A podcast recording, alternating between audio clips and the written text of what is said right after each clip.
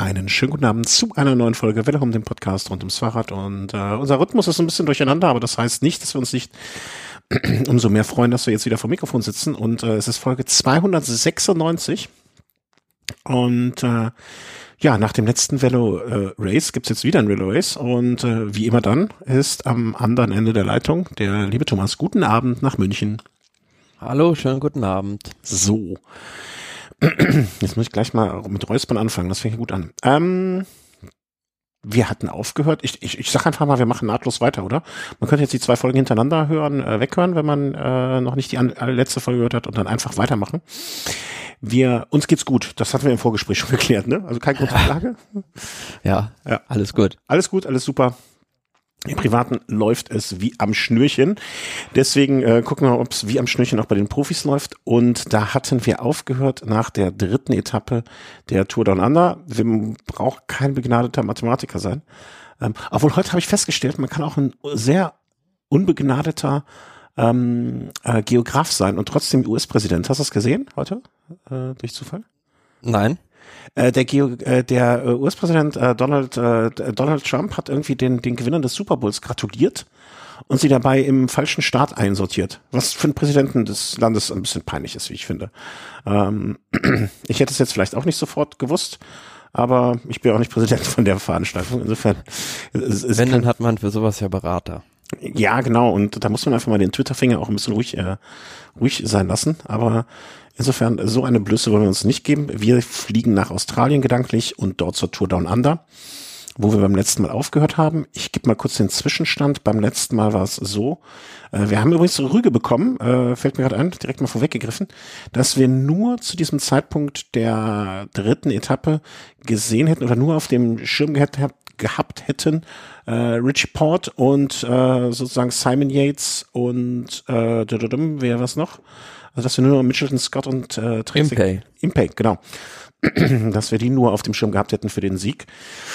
Ob diese Rüge sich jetzt äh, im Nachhinein ne, von äh, aus der Distanz betrachtet, historisch gesehen, äh, ist man natürlich hinterher immer klüger. Werden wir mal auch mal, die, sagen wir mal so, wir werden uns an dieser Sendung auch äh, bei der Tour dann Under mal so selber überprüfen, die sind gehend. Stand war nach der dritten Etappe Richie Port auf ersten Platz vor Robert Power, ähm, auf Platz zwei, fünf Sekunden mit Sam Yates. Ron Dennis für Team Ineos kommt mir immer noch schwierig von der Lippe. Äh, Diego Lissi, Daryl Impey, äh, Dylan van Baale, Simon Geschke, damals auf Platz acht, George Bennett und Lucas Hamilton. So war der Stand nach Etappe Nummer drei. Und am nächsten Tag ging es dann äh, Etappe Nummer vier von Norwood nach Murray Bridge war so eine Etappe, da kann man sagen, da kann was passieren, kann Ausreißer, aber eigentlich ging es nach zwei Dritteln fast nur noch flach nach Hause und ähm, da war es nicht wirklich überraschend, wie es dann ausgegangen ist im Sprint. Nee, das war also eine Angelegenheit für die Sprinter, wie du schon gesagt hast. Und ja, Caleb Ewan ganz klar gezeigt, dass er am besten in Form ist von den Sprintern schon. Ja, Sam Bennett, äh, Jasper Flipsen, André Greipel, um noch die darauf folgenden zu wenden. Ich glaube, über so Kleinigkeiten, kleine Etappen können wir jetzt auch so ein bisschen drüber hinwegspringen. Am Gesamtstand hat sich da nicht großartig was verändert. Die ersten zehn Plätze sind gleich geblieben. Ähm, nächster Tag war dann die fünfte Etappe von Glengel, Glenelg, wie spricht man das? Glenelg? Glenelg? Glenelg, ja. Ja, nach Victor Harbour. Äh, nicht zu wechseln mit Pearl Harbor. Ähm, und auch da wieder Sprintankunft. Ähm, vom Feinsten. Diesmal aber mit einem deutlich anderen Ausgang als zuletzt.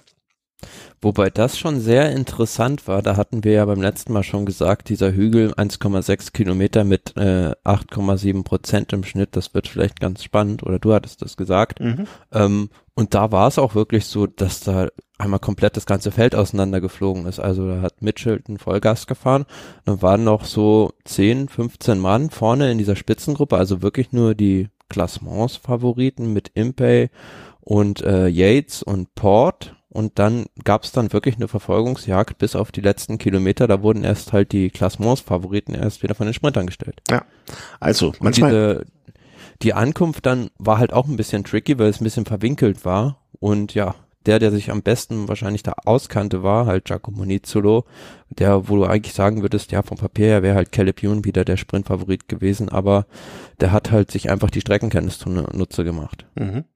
Ja, und ähm, wo wollte ich drauf hinaus? Hat ne, André Greipel auch vielleicht mal kurz erwähnt, immer so, immer unter knapp Top, an den Top 5 dran, Top 6 oder so.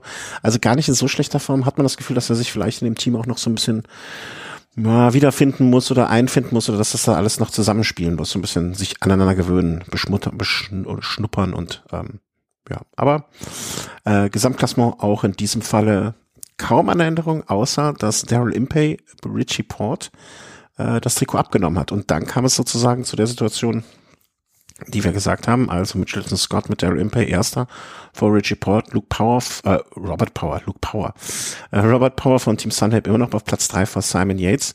Also ähm, zumindest drei der ersten vier äh, von uns so vorgegeben oder vor, vorhergesagt, um dann am letzten Tag Stage 6 hoch zum Vilunga Hill, ähm, ja, dann den Abschluss der ganzen Rundfahrt zu gestalten. Und ich glaube, man verrät nicht so viel, dass zumindestens wir bei Richie Port richtig lagen. Beim Rest, Daryl Impey und Simon Yates, hm, hm, hat man sich anders vorgestellt. Ja, also ich war vor allem ein bisschen überrascht äh, über die geringe Gegenwehr von Daryl Impey in dem Fall, weil im letzten Mal haben wir noch gesagt, dass die beiden Richie Port und Daryl Impey im letzten Jahr sogar zeitgleich ankamen. Mhm. Und in diesem Jahr war es so, Richie Port, ja, der ist an der Stelle losgefahren, wo er immer losfährt, am Willunga Hill, so circa 1,6 Kilometer vor Ziel und ist in der Tat sogar, äh, hat er seine persönliche Bestzeit aus dem letzten Jahr nochmal um eine Sekunde verbessert. Aber ähm, ja, letzten Endes war es dann so, das war ja lange eine Ausreißergruppe äh, vorne, unter anderem auch mit Rick Zabel und André Greipel, wo Greipel dann lustigerweise hinterher irgendwie bei Instagram äh, schrieb, ja, äh, den Kerl wirst du nie los, selbst nicht im Rennen. äh, und die wurden da halt auch erst ganz, ganz spät gestellt im Vilunga Hill drin und einer dieser Überlebenden, in Anführungsschlusszeichen, Matthew Holmes, der hat das clever eingefädelt, der hat sich bei Port ans Hinterrad noch gesetzt, diese letzten 800 Meter und hat sich dann den Etappensieg holen können. Mhm. Ja, äh, und da war Richie Port, also man sagt nicht, dass er Geschenke macht, ne, aber Richie Port konnte sich zu dem Zeitpunkt ja auch wahrscheinlich sicher, sicher genug sein, dass er jetzt nicht noch den Tagessieg da holt, sondern ähm, äh, das, das reicht ihm dann vielleicht auch.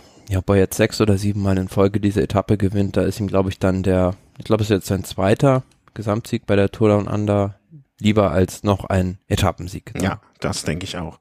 Ja, und ansonsten äh, trudelten dann so äh, die, die, ich will nicht sagen die üblichen Verdächtigen, sondern ziemlich, ziemlich krude Mischung, wie ich finde, ein. Also, ne, Simon Yates, den wir noch vorne saßen, äh, sahen, war mit 23 Sekunden, Impey mit 29 Sekunden. Also, man muss schon sagen, unter ferner liefen Platz 10 und Platz 620. Mhm, dagegen erfreulich. Äh, Simon Geschke zum Beispiel auf Platz sieben, quasi auch nur sieben Sekunden in einer kleinen Gruppe danach reingekommen mit Ron Dennis, Diego Lissi. Und das katapultierte ihn. Ähm, das hatte wirklich, also hatte ich zumindest überhaupt gar kein bisschen auf dem Schirm. Der hat sich so ein bisschen mit der Eichhörnchen-Taktik nach vorne, vorne durchge, durch, selber durchgereicht, ne, nach vorne gezogen, an dem Schopf nach vorne gezogen und hat damit äh, diese Rundfahrt auf dem Podium beendet. Und äh, ja, das muss man einfach sagen. Also das hätte ich niemals vorher gedacht. Also auf gar ja, keinen Fall. Beim letzten Mal schon gesagt, dass er in der Gesamtwertung recht aus, aussichtsreich noch platziert ist und ähm, er ist ja nur äh, zu deinem Leid ähm, für den Patrick Bevan, der äh, ja. krank war und den du in deinem Team hattest beim Fantasy. Skandal, äh, Skandal, Riesenskandal. äh, sozusagen als Kapitän nachgerückt und wäre eigentlich ja sozusagen in der Co-Kapitänsrolle nur gewesen, aber hat dann die Kapitänsbinde bei CCC übernommen. Die sind für ihn gefahren und er hat mit Bravour gemeistert, ähm, sich da in diese Rolle reinzufinden. Und dritter Platz ist, glaube ich, sogar sein bestes Rundfahrtenergebnis überhaupt.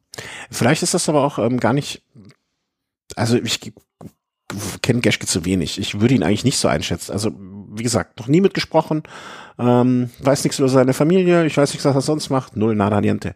Aber vielleicht, äh, ne, das Einzige, was ich weiß, er ist in Berlin geboren. Oder lebt in Berlin. Ähm, aber vielleicht ist es auch gar nicht so schlecht, weil es einfach in diese Kapitänsrolle, ohne groß drüber nachzudenken, reingeworfen zu werden. Ähm, und dann einfach mal, ne, also sich nicht Wochen vorher schon zu überlegen, wie mache ich das, wie mache ich das, wie mache ich das, einfach mal loslegen, ähm, scheint ihm gut bekommen zu sein. Äh, zumindestens, ja. ja. Im letzten, letzten Frühjahr hat er viel Pech gehabt. Da hat er sich erst beim Murcia-Rundfahrt, ähm, glaube ich, die Hand oder Fuß oder irgendwie was gebrochen und danach hat, kurz darauf war er wieder fit und dann hatte sich der Schlüssel reingebrochen. Ja, und da war die Saison ja im Prinzip schon zumindest die Hälfte gelaufen und ja, jetzt ist er dann, dann so gut nochmal zurückgekommen. In dem Team hat er natürlich auch dementsprechend viele Freiheiten, aber möchte auch nochmal auf einen anderen Deutschen zu sprechen kommen, der bei der Etappe sich sehr, sehr gut geschlagen hat. Jonas Rutsch, Neoprofi bei EF Education First. Der war in der Ausreißergruppe ähm, derjenige, der im Schlussanstieg ähm, zuerst mit Dylan van Baale losgefahren ist und das Rennen da so richtig animiert hat. Mhm, okay, das hatte ich ehrlich gesagt gar nicht auf dem Schirm. Ist, äh, wo haben wir ihn denn hier? Jonas Rutsch, Education First, genau. Ist am Ende als 26. da reingekommen auf der Etappe. Wow. Ähm, ja, aber es ist halt ähm, ein Klassikerfahrer, also einer, der ist, ähm, glaube ich, fast oder sogar über zwei Meter groß. 1,97. 1,97. Und ähm, so wie der sich jetzt bei seinen ersten Rennen geschlagen hat, da in Down Under, war auch die anderen Tage schon sehr aktiv. An dem werden wir vor allem bei den Klassikern noch sehr viel Spaß haben und der passt da in diese diese Club äh, um Bechol sehr gut rein. Mhm. 22 Jahre alt hatte auch letztens erst, ist gerade erst 22 geworden. Mein Gott, der ist Jahrgang 98. Ich komme mir gerade vor, als sollte ich den nächsten Platz im Seniorenheim anmelden. Ähm, 22 Jahre alt erst, ne, kommt vom Team Lotto Kern ähm, und ist da jetzt äh, zu Team Education First gewechselt. Bis jetzt an Platzierungen. War sogar schon Achter bei rund um Köln. Ja, letztes Jahr. Äh, Eschborn in der U23-Klasse zweiter Mal geworden. Hat Gent Weberin U23 gewonnen. Ja, also, äh, das klingt nach etwas, was schön reifen kann. Und ich wiederhole es immer wieder, ich finde es sehr gut, wenn Fahrer in jungen, gerade in jungen Jahren so ein bisschen mal ins Ausland gehen, zu ausländischen Teams, ähm, sich da ihre Spuren verdienen, ihre Komfortzone vielleicht ein bisschen mehr verlassen, als sie es eigentlich müssten, um, wenn sie in einheimischen Teams bleiben. Also Endstand der ganzen Veranstaltung ist dann am Ende, um mal äh, Revue passieren zu lassen, Richie Port gewonnen. Herzlichen Glückwunsch. Äh, damit mein Fantasy-Fahrer dabei. Mm, Diego Lissi, Simon Geschke auf den Plätzen zwei und drei. Äh, Ron Dennis, Dylan van Baale, Daryl Impey auf Platz sechs. unser Mitfavorit, Yates auf sieben. unser anderer Mitfavorit lagen wir deutlich daneben. Äh, George Bennett auf 8, Lucas Hamilton auf 9 und Hermann Pernsteiner auf 10. Vielleicht auch noch mal kurz so Punktetrikot, obwohl die natürlich bei solchen Veranstaltungen jetzt deutlich weniger wichtig sind. Jasper Philipsen vor Daryl Impey, Caleb Youn, Punktetrikot Juniorenfahrer, äh, Pavel Sivakov vor Santiago Butra wie spricht man aus? Buitrago? Bu Buitrago? Buitrago. Ja. Beim nächsten Herrn äh, muss ich wirklich ehrlich gesagt sagen, da muss ich am Nachnamen äh, kapitulieren. Äh, Jared Drisners, Drisners ist am nächsten dran. Aber da, herzlichen Glückwunsch, äh, Florian Stock von Team Sunweb auf Platz 4 immerhin. Ja, also auch da. Ja, auch starke Rundfahrt. Äh, na, auch 22 Jahre alter Fahrer vom Team Sunweb. Ist Was mich nur so ein bisschen verwundert äh, bei der Bergwertung, dass bei so einer kurzen Rundfahrt 51 Punkte dem Sieger vergeben wurden. Mhm, da, da kommen wir jetzt hin, ne? Ja. Ja. 51, boah, pff also am, am Anfang waren da relativ viele, ne? So bei so kleineren Hügelchen. Joy Roskopf vor Richie Port vor Bruno Armirali, Armiral, Armiral. Und ja, Team Ineos von Mitchelton Scott, Team Sunweb auf Platz drei. Herzlichen Glückwunsch. Auch denen Team Movistar für ihre Verhältnisse ist Mannschaftswertung Platz 14. Das ist nicht tragbar. Da wird es keinen Spumante gegeben haben. Hm, nee, wie heißt der Sekt auf Spanisch? Was ist das dann? Der hm? Rioja vielleicht Rioja. hätten die getrunken, aber. nee, wie heißt er? Komme ich nicht drauf. Egal. Äh, Damian, unser Hörer aus äh, Barcelona, möchte bitte an dieser Stelle sinnvoll ergänzen. Ähm, das war's mit der Tour Down Under. Schöne Rundfahrt, also fand ich jetzt so als Saisonanstieg, finde ich das immer ganz gut gelungen. Nicht so viel, nicht so wenig, äh, einfach mal gut überschaubar. Und mit Richie Port auch ein natürlich verdienter Sieger. Geht es weiter einmal rund um den Erdball von Australien rüber nach Vuelta San Juan in Argentinien. Wollen wir vielleicht das andere, andere Rennen kurz vorher noch machen? Ach so, Entschuldigung. Ja, ja, na klar. Ähm, das Kettle Evans Great Ocean Race, ein Tagesrennen, 171 Kilometer. Äh, war das nicht früher auch mal bestellt? Das, nee, das waren zwei Verrennen, oder? Oder wie war das nochmal? Hm, nee, das gibt's ja jetzt noch gar nicht so lange und ich glaube, äh, die Premieren-Edition, Nee, es war die dritte Edition, die Nikias Arndt gewonnen hatte. Also seit ah, 2015 okay. gibt's das Rennen und ähm, gehört auch zur World Tour, also das erste World Tour Eintagesrennen des Jahres. Ich weiß jetzt, womit ich es verwechselt habe. Äh, vergiss es. Das war die Geschichte in Kanada. Gibt es auch diese zwei Eintagesrennen, die auch so stattgefunden Montreal und Quebec. Ja, genau, die habe ich jetzt gerade damit irgendwie. Zu, also diese zwei Veranstaltungen sozusagen Day Races kurz nacheinander. Mhm. Also äh, Great Ocean Race. Ja, und Great Ocean Race ist immer so ein bisschen auch das Hase- und Igel-Spiel zwischen Sprintern und ähm, ja, Puncheuren, sage ich jetzt mal, weil es da auf diesem Schlusscircuit so einen äh, Anstieg gibt mit 1,2 Kilometern, 8,7 Prozent. Und da ist dann halt immer so die Frage, ja, wer kommt da jetzt noch mit drüber oder schafft es denn da einer äh, irgendwie solo anzukommen? Mhm.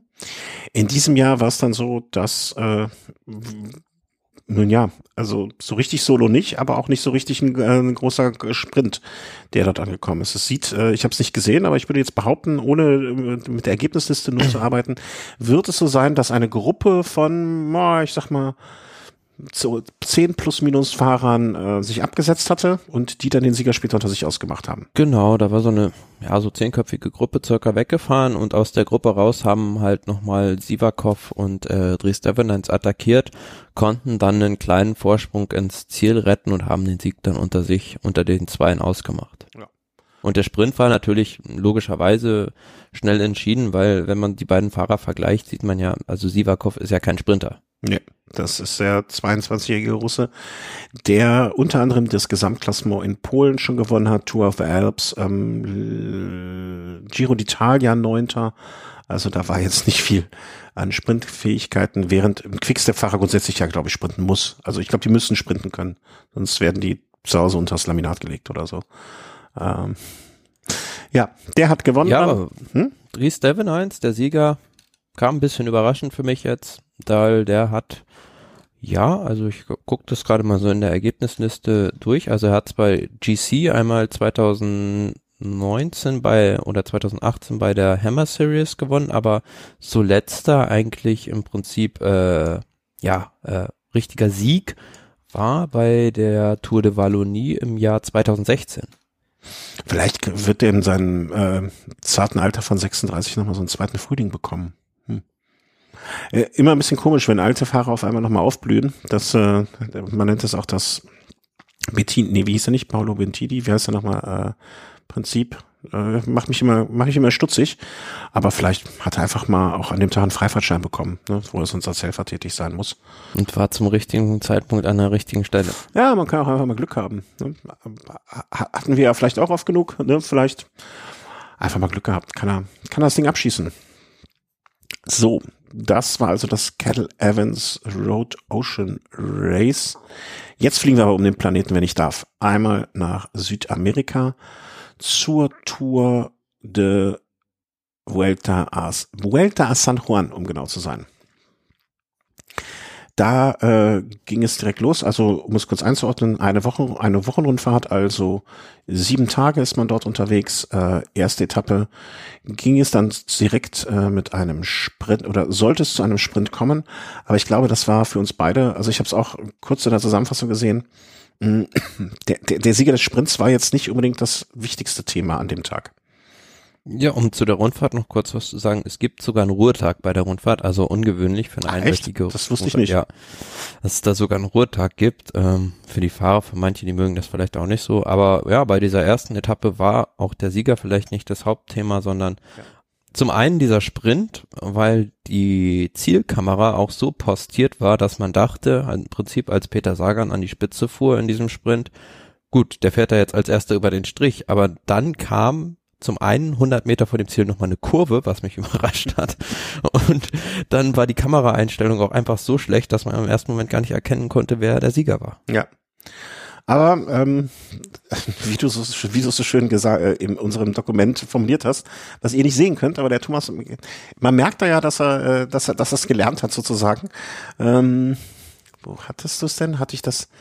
Äh, Habe ich das geträumt? Nee, Barbier rasi rasiert Sagan.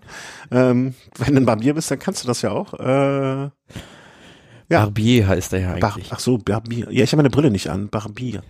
Das was, der Rudi, der Rudi hat sie rasiert und ähm, hat das Ding abgeschossen. Ja, warum auch nicht? Rudi Barbier vom Team Israel Startup Nations, also sozusagen ein Sprint Kollege. Ja, Premierensieg auch für diese Mannschaft unter diesem Namen. Also der erste Sieg für sie. Den hat nicht André Greipel geholt, sondern Rüdi Barbier jetzt in dem Fall. Und ja, hat schon öfter bewiesen, dass er ein schneller Mann ist. Und jetzt bei dieser Vuelta a San Juan in diesem Chaos-Sprint, nenne ich es mal, ähm, war derjenige, der sich am pfiffigsten angestellt hat. Ja, und nimmt natürlich auch so ein bisschen, äh, so blöd das klingt, also ich glaube jetzt nicht, dass dieses Team unter extremen Druck steht, jetzt mindestens im Januar schon einen Sieg zu, Sieg zu holen, aber zumindestens kann man sich da ein bisschen äh, auf die Fahnen schreiben, wir haben schon mal einen Sieg und den nimmt uns jetzt keiner mehr. Aber was viel wichtiger ist, ähm, drei Kilometer vom Ziel, Pi mal Daumen, äh, hat es da ordentlich gerumst, beziehungsweise kommt man wieder dazu, dass man sagen muss, in, ich will jetzt gar nicht sagen, dass das, äh, wie soll man sagen,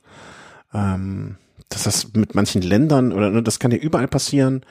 Ähm, das wird in manchen ja, Ländern trotzdem, wahrscheinlich. Ich finde ich finde es einfach nur dilettantisch. Also Ja. wir fahren auf einer Straße, die ist gefühlt 15 Meter breit. Also eigentlich fast so ein, so ein Highway fast schon. Hm, Ja, Und äh, aber da stehen halt mitten auf der Straße die Zuschauer rum. Sowas wird es in Europa nie geben. Also, das war Ach, Wahnsinn. wird es nie geben. Da bin ich aber vorsichtig. Ich erinnere mich noch an die eine Veran also ich will es jetzt nicht mal wortwörtlich darauf beziehen, da stehen da Zuschauer rum, aber wir haben es doch auch schon gesehen, äh, wie, dass da Leute beim Mannschaftszeitfahren nochmal über die Straße kurz geschlendert sind oder dass auf einmal Poller nicht abgedeckt waren. Also ich sag mal, ich würde es jetzt nicht, ich würde so etwas Klar, metamäßig begreifen, ne? Also dilettantisches Absperrverhalten oder dilettantisches Verhalten von Zuschauern und ja, oder aber überhaupt, da überhaupt das gar nicht abzugittern oder so, das fand ich halt echt krass. Und dann, dass denn diese Zuschauer also da auch einfach da mitten auf der Straße halt rumstehen und da ganz cool stehen bleiben, wenn die Fahrer da auch noch vorbeigerauscht kommen.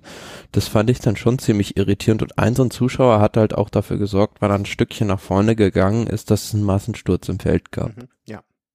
Das war äh, das, was ich damit meinte, ne, dass das wohl mehr beschäftigt hat als das eigentliche Ergebnis. Ähm, davon betroffen waren dann ähm, Unter anderem auch Remco Evenepoel, aber ähm, da das durch einen Zuschauer verursacht wurde und es war, glaube ich, genau 3,1 Kilometer vor Ziel, also außerhalb der 3 Kilometer Marke noch, aber die Jury hat hinterher die Zeiten neutralisiert. ja, das finde ich auch äh, in dem Fall angebracht. Ähm, ja, ein, ein, einerseits ja, aber andererseits, ne, mein Gott, ich finde diese drei, drei Kilometer Regel ist ja schon was sehr, sehr Gutes, was sehr, sehr Vernünftiges. Weißt du, jetzt macht man es bei 3,1 Kilometer, beim nächsten Mal bei 3,5, dann machen wir, aber in dem Fall war es ja dann wirklich äh, fremd verursacht oder das Problem wurde ins Feld hineingetragen und war nicht im, im Feld selber so drin. Ähm, ich, ich wir, wir hadern ja oft damit, dass Regeln ähm, nicht klar sind oder nicht klar definiert werden, aber in dem Fall finde ich gut, dass man die Regel äh, da so ein bisschen dehnt, um es mal wirklich auch fast schon visuell, so wie es da gemacht wurde, zu benennen. Ja, also erste Etappe an Rudi Barbier, Barbier äh, vor Manuel Belletti, vor Thomas Conte, wie sprechen wir aus? Thomas Conte, Conte, äh, Conte. Ähm, weiter dann sehr viele. Äh, Sagan auf Platz 6. Ähm, aus deutscher Sicht der erste Deutsche, das sind ja, glaube ich, kaum welche unterwegs, wenn ich das richtig mitbekommen habe. ich weiß gar nicht, ob ein Deutscher überhaupt dabei war bei der Nee. Rundfahrt. Gar nicht. Aber das macht's nicht, äh, macht sie ja nicht weniger interessant für uns. Zweite Etappe ging dann von Poquito nach Poquito. Mhm. Warum heißt Poquito? Warum heißt der Ort Poquito? Ist der so klein? Ich weiß es nicht, warum der Ort so heißt. Keine Ahnung. Ja, wäre aber doch mal interessant zu wissen. Müssen wir mal gucken. Also, Argentinien, Poquito. Warum heißt Poquito Poquito? Ähm, braucht man, glaube ich, nicht sonderlich viel zu sagen. Es war ähm, nicht wirklich ein Stadtkurs, aber es war zumindest ein, äh, ein Kurs, der immer sehr gerade führte. Mal, mal hier 90 Grad Kurve links, 90 Grad Kurve rechts und das dann trotzdem auf 164 Kilometern. Mit am Ende einer Sprintankunft, äh, die dann für sich entscheiden konnte. Verdammt, jetzt habe ich so viel mit den Kurs angeguckt, dass ich die Ergebnisliste weggemacht habe. Ähm, ja, Am Fernando Ende Gaviria. Gaviria. Ja. Gaviria, ja, holt seinen ersten Saisonsieg und ähm, setzt damit die in ihn gesetzten Erwartungen auch um. Jetzt ist der Thomas weg. Hallo? Ja, jetzt bist du wieder da. Warst gerade weg. Er, er, er setzte, äh, erfüllt Die an ihn gesetzten Erwartungen. Genau, ich kann den Satz schon so, ich, ich kenne dich jetzt gut genug, um den Satz zu Ende zu bringen. Ähm, Peter Sagan auf Platz 5. Ähm, hm, läuft nicht so richtig gut für ihn. Ja. Nee, das äh, läuft so gar nicht gut für ihn. Also wie schlimm das jetzt, ne, aber wie schlimm das jetzt für ihn ist, mein Gott, der rollt sich da mal ein bisschen ein, ähm, würde ich jetzt nicht als problematisch betrachten. Aber ja, auf der Etappe auch wieder, äh, gab es leider auch wieder einen ziemlich schweren Sturz kurz vor Ziel, aber diesmal halt verursacht durch einen Hund, der da einfach mitten auf der Straße rumlief.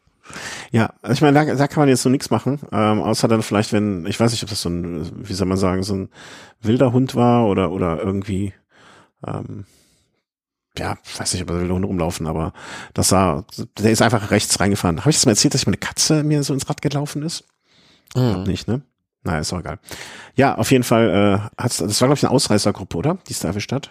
Genau, ja, es waren halt, die war halt die Spitzengruppe gerade noch und dann äh, kam da dieser Hund auf die Straße und die sind da halt reingerasselt in, in diesen Hund. Und äh, ja, sah relativ spektakulär auch aus. Und man kann halt den Leuten immer wieder nur sagen, lasst eure Hunde zu Hause, wenn ihr zum Radrennen geht. Ja, ja, das auf jeden Fall. Aber ich, das sah für mich jetzt also eher auch aus wie so ein wild freilaufender Hund. Ähm, ja, will ich mir gar nicht ausmalen. Ähm, irgendjemand hat mir erzählt, bei Rad am Ring wer, hätte er mal ein Wildschwein auf der Strecke gesehen.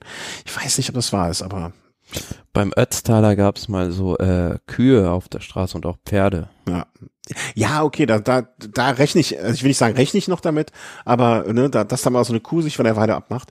Aber ähm, ein Wildschwein, also weißt du, das, das würde mich nicht komplett überraschen, so ein Pferd oder so. Aber weil das ja auch so ein Tiere sind, die sind uns mal, ne, also hat man ja schon ein paar Mal gesehen, aber so ein Wildschwein auf einmal auf der Strecke. Mhm. Ich, ich finde auch Wildschweine sind so, also ohne jetzt zu viel abzuschreifen, aber Wildschweine sind auch echt so respekteinflößend. Ich war letztens in einem Tierpark und da stand ich so einem Wildschwein anderthalb Meter gegenüber und ich war echt froh über den Zaun zwischen uns. Da, da, da mit denen ist, glaube ich, nicht gut zu gut Kirschen essen. Nun ja, Etappe Nummer vier ähm, war von Ulm nach Puanto, Puanta Negra. Nummer drei. Äh, Habe ich vier gesagt? Drei, meinte ich. Äh, Einzelzeitfahren, 15,5 Kilometer. Äh, von der Streckenführung her ist das, glaube ich, ein Zeitfahren doppelt so lang und das wäre das Traumzeitfahren von äh, Tony Martin. Ja, im Prinzip schon. Aber Einfach halt gerade, halt gerade stumpf, kaum Anstieg, kaum hoch äh, und Vollgas fahren. Ja, es ging ja diesen, diesen Berg hoch und ähm, was halt das Ganze so ein bisschen überschattet hat, ähm, war bei diesem Zeitfahren halt, äh, wie soll man sagen, dieses Unwetter, mhm.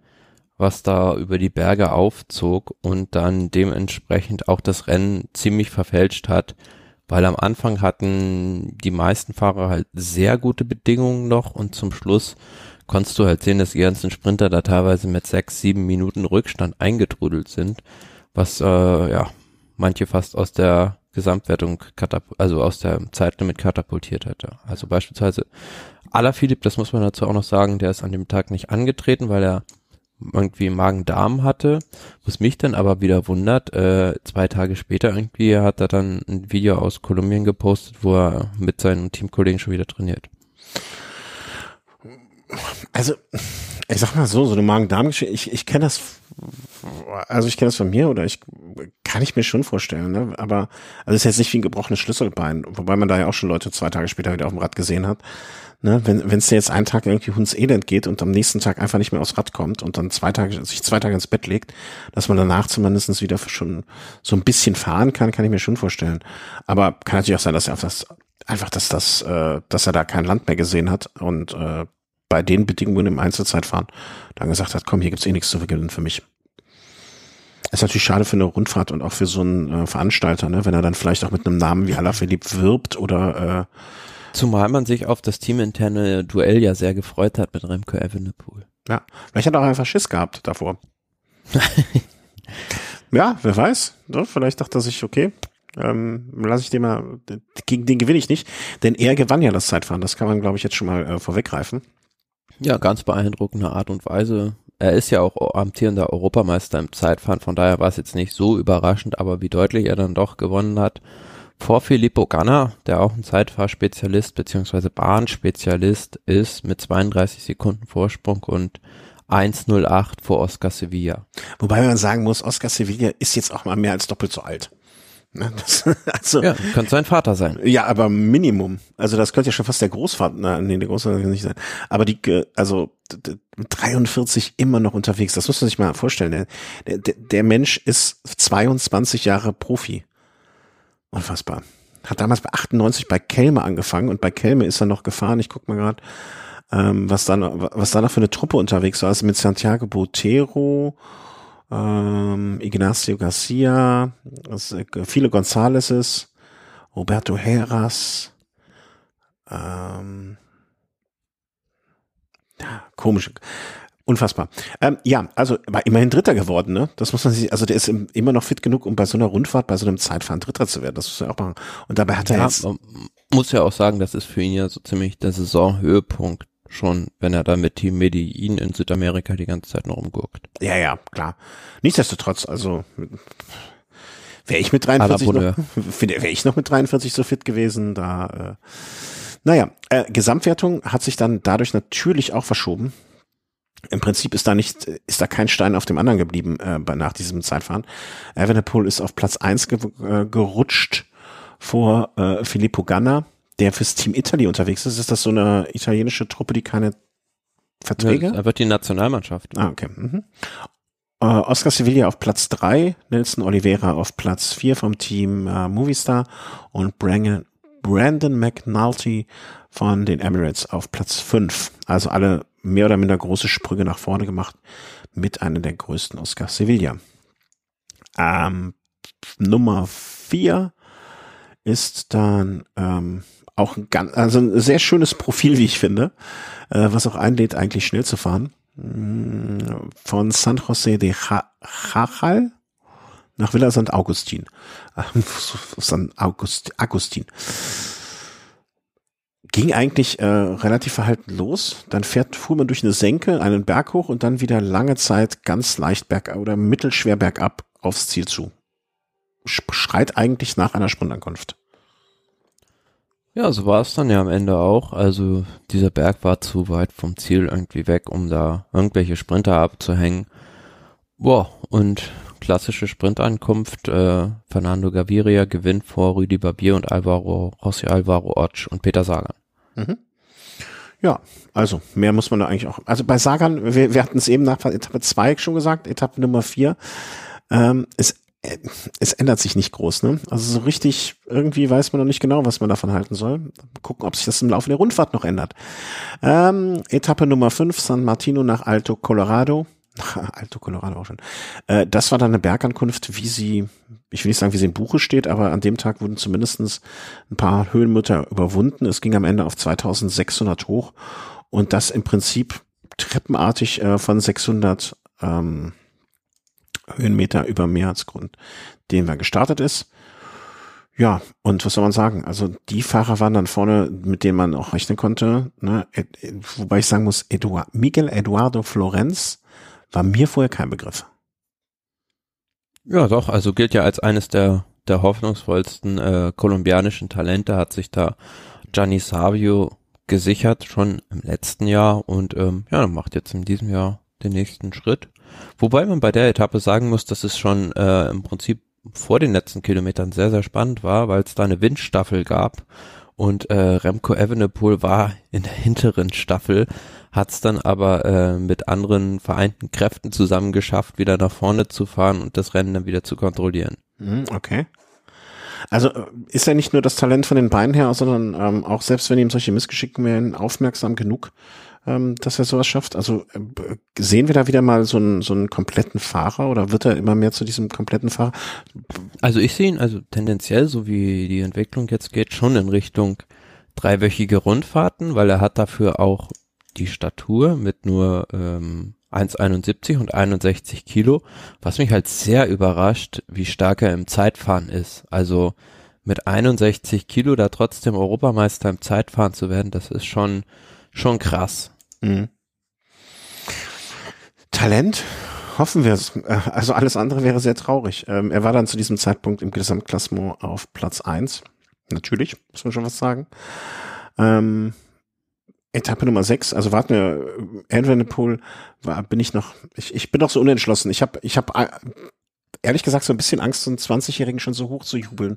Das, da kann doch so viel passieren, er ist noch so jung. Äh, einmal an die falsche Frau geraten, alles aus. Oder an den falschen Typen geraten, auch alles aus. Alles falsche, auf den falschen, auf den Hund kommen und alles aus. Wer weiß es schon. Ja, aber ich bin jetzt mal gespannt in diesem Jahr beim fährt er erstmals den Giro, wie er sich dann darschlägt. Ja, ja, auf jeden Fall. Also vor allen Dingen, ähm, was, was ich, also was ich so sehe beim, ne, wenn du jetzt sagst, okay, die, die erste dreiwöchige Rundfahrt, was mich auch interessiert oder fast noch mehr interessiert, weil ganz ehrlich, also das, was wir jetzt so an Ergebnissen bis jetzt von ihm sehen, das, da kann man eigentlich, muss man davon ausgehen, dass er zumindest so eine Top 5 oder so eine Top 5 Platz, alles andere als eine Top 5 Platzierung, wird uns wahrscheinlich alle wundern. Aber mich interessiert viel mehr, ähm, wie der mit dem ganzen Druck und mit dem Drumherum. Also, das ganze Bohai, was so eine, ich finde auch gut, dass er nicht die Tour fährt, sondern den Giro. Ähm, muss vielleicht noch. Aber die bauen ihn im Prinzip schon völlig richtig auf. Ja, ich hoffe es. Ich hoffe es. Ich habe immer noch die Sorge, dass der mit seinen 20 Jahren irgendwann noch doch noch mal ein bisschen von dem ganzen Zeugs überfordert ist. Andererseits, der sieht es, der ist so wirkt so zumindest nach außen so entspannt. Ähm, drücken wir uns, drücken wir uns alle die Daumen, dass das nicht, dass das gut geht. Sag ich einfach mal, ne, weil man hat ja schon mehrere Fahrer, junge, auch junge und gute Fahrer gesehen, ähm, die, die dann später irgendwie dann doch mit dem ganzen Druck nicht klargekommen sind und äh, was ich es einfach vorstelle, hat letztes Jahr die Nachwuchswertung von diesem Rennen gewonnen. Und dieses Jahr äh, führt er, gewinnt er das Hauptrennen sozusagen. Also ich bin gespannt. Ähm, jetzt habe ich natürlich schon verraten, verdammt, ich habe gespoilert, wer es gewinnt. Nun ja. Äh, wo sind wir geblieben? Wir waren jetzt bei dem Autodroma El Vilicum, El Vilicum zum Autodroma El Vilicum, 165 Kilometer Rund, ja nicht Rundstrecke, aber Startziel zumindestens gleich einmal, ähm, sind die einmal hoch und einmal runter gefahren, glaube ich, ne? Ich glaube, der Thomas ist weg. Hm, Thomas ist weg. Das ist doof beim Podcast für zwei Leute. Ich, er hat mir auch gerade eine Nachricht geschickt. Äh, jetzt bist du weg. Ja, er ist ja auch weg. Das ist kein Wunder. Dann rufe ich ihn einfach mal an.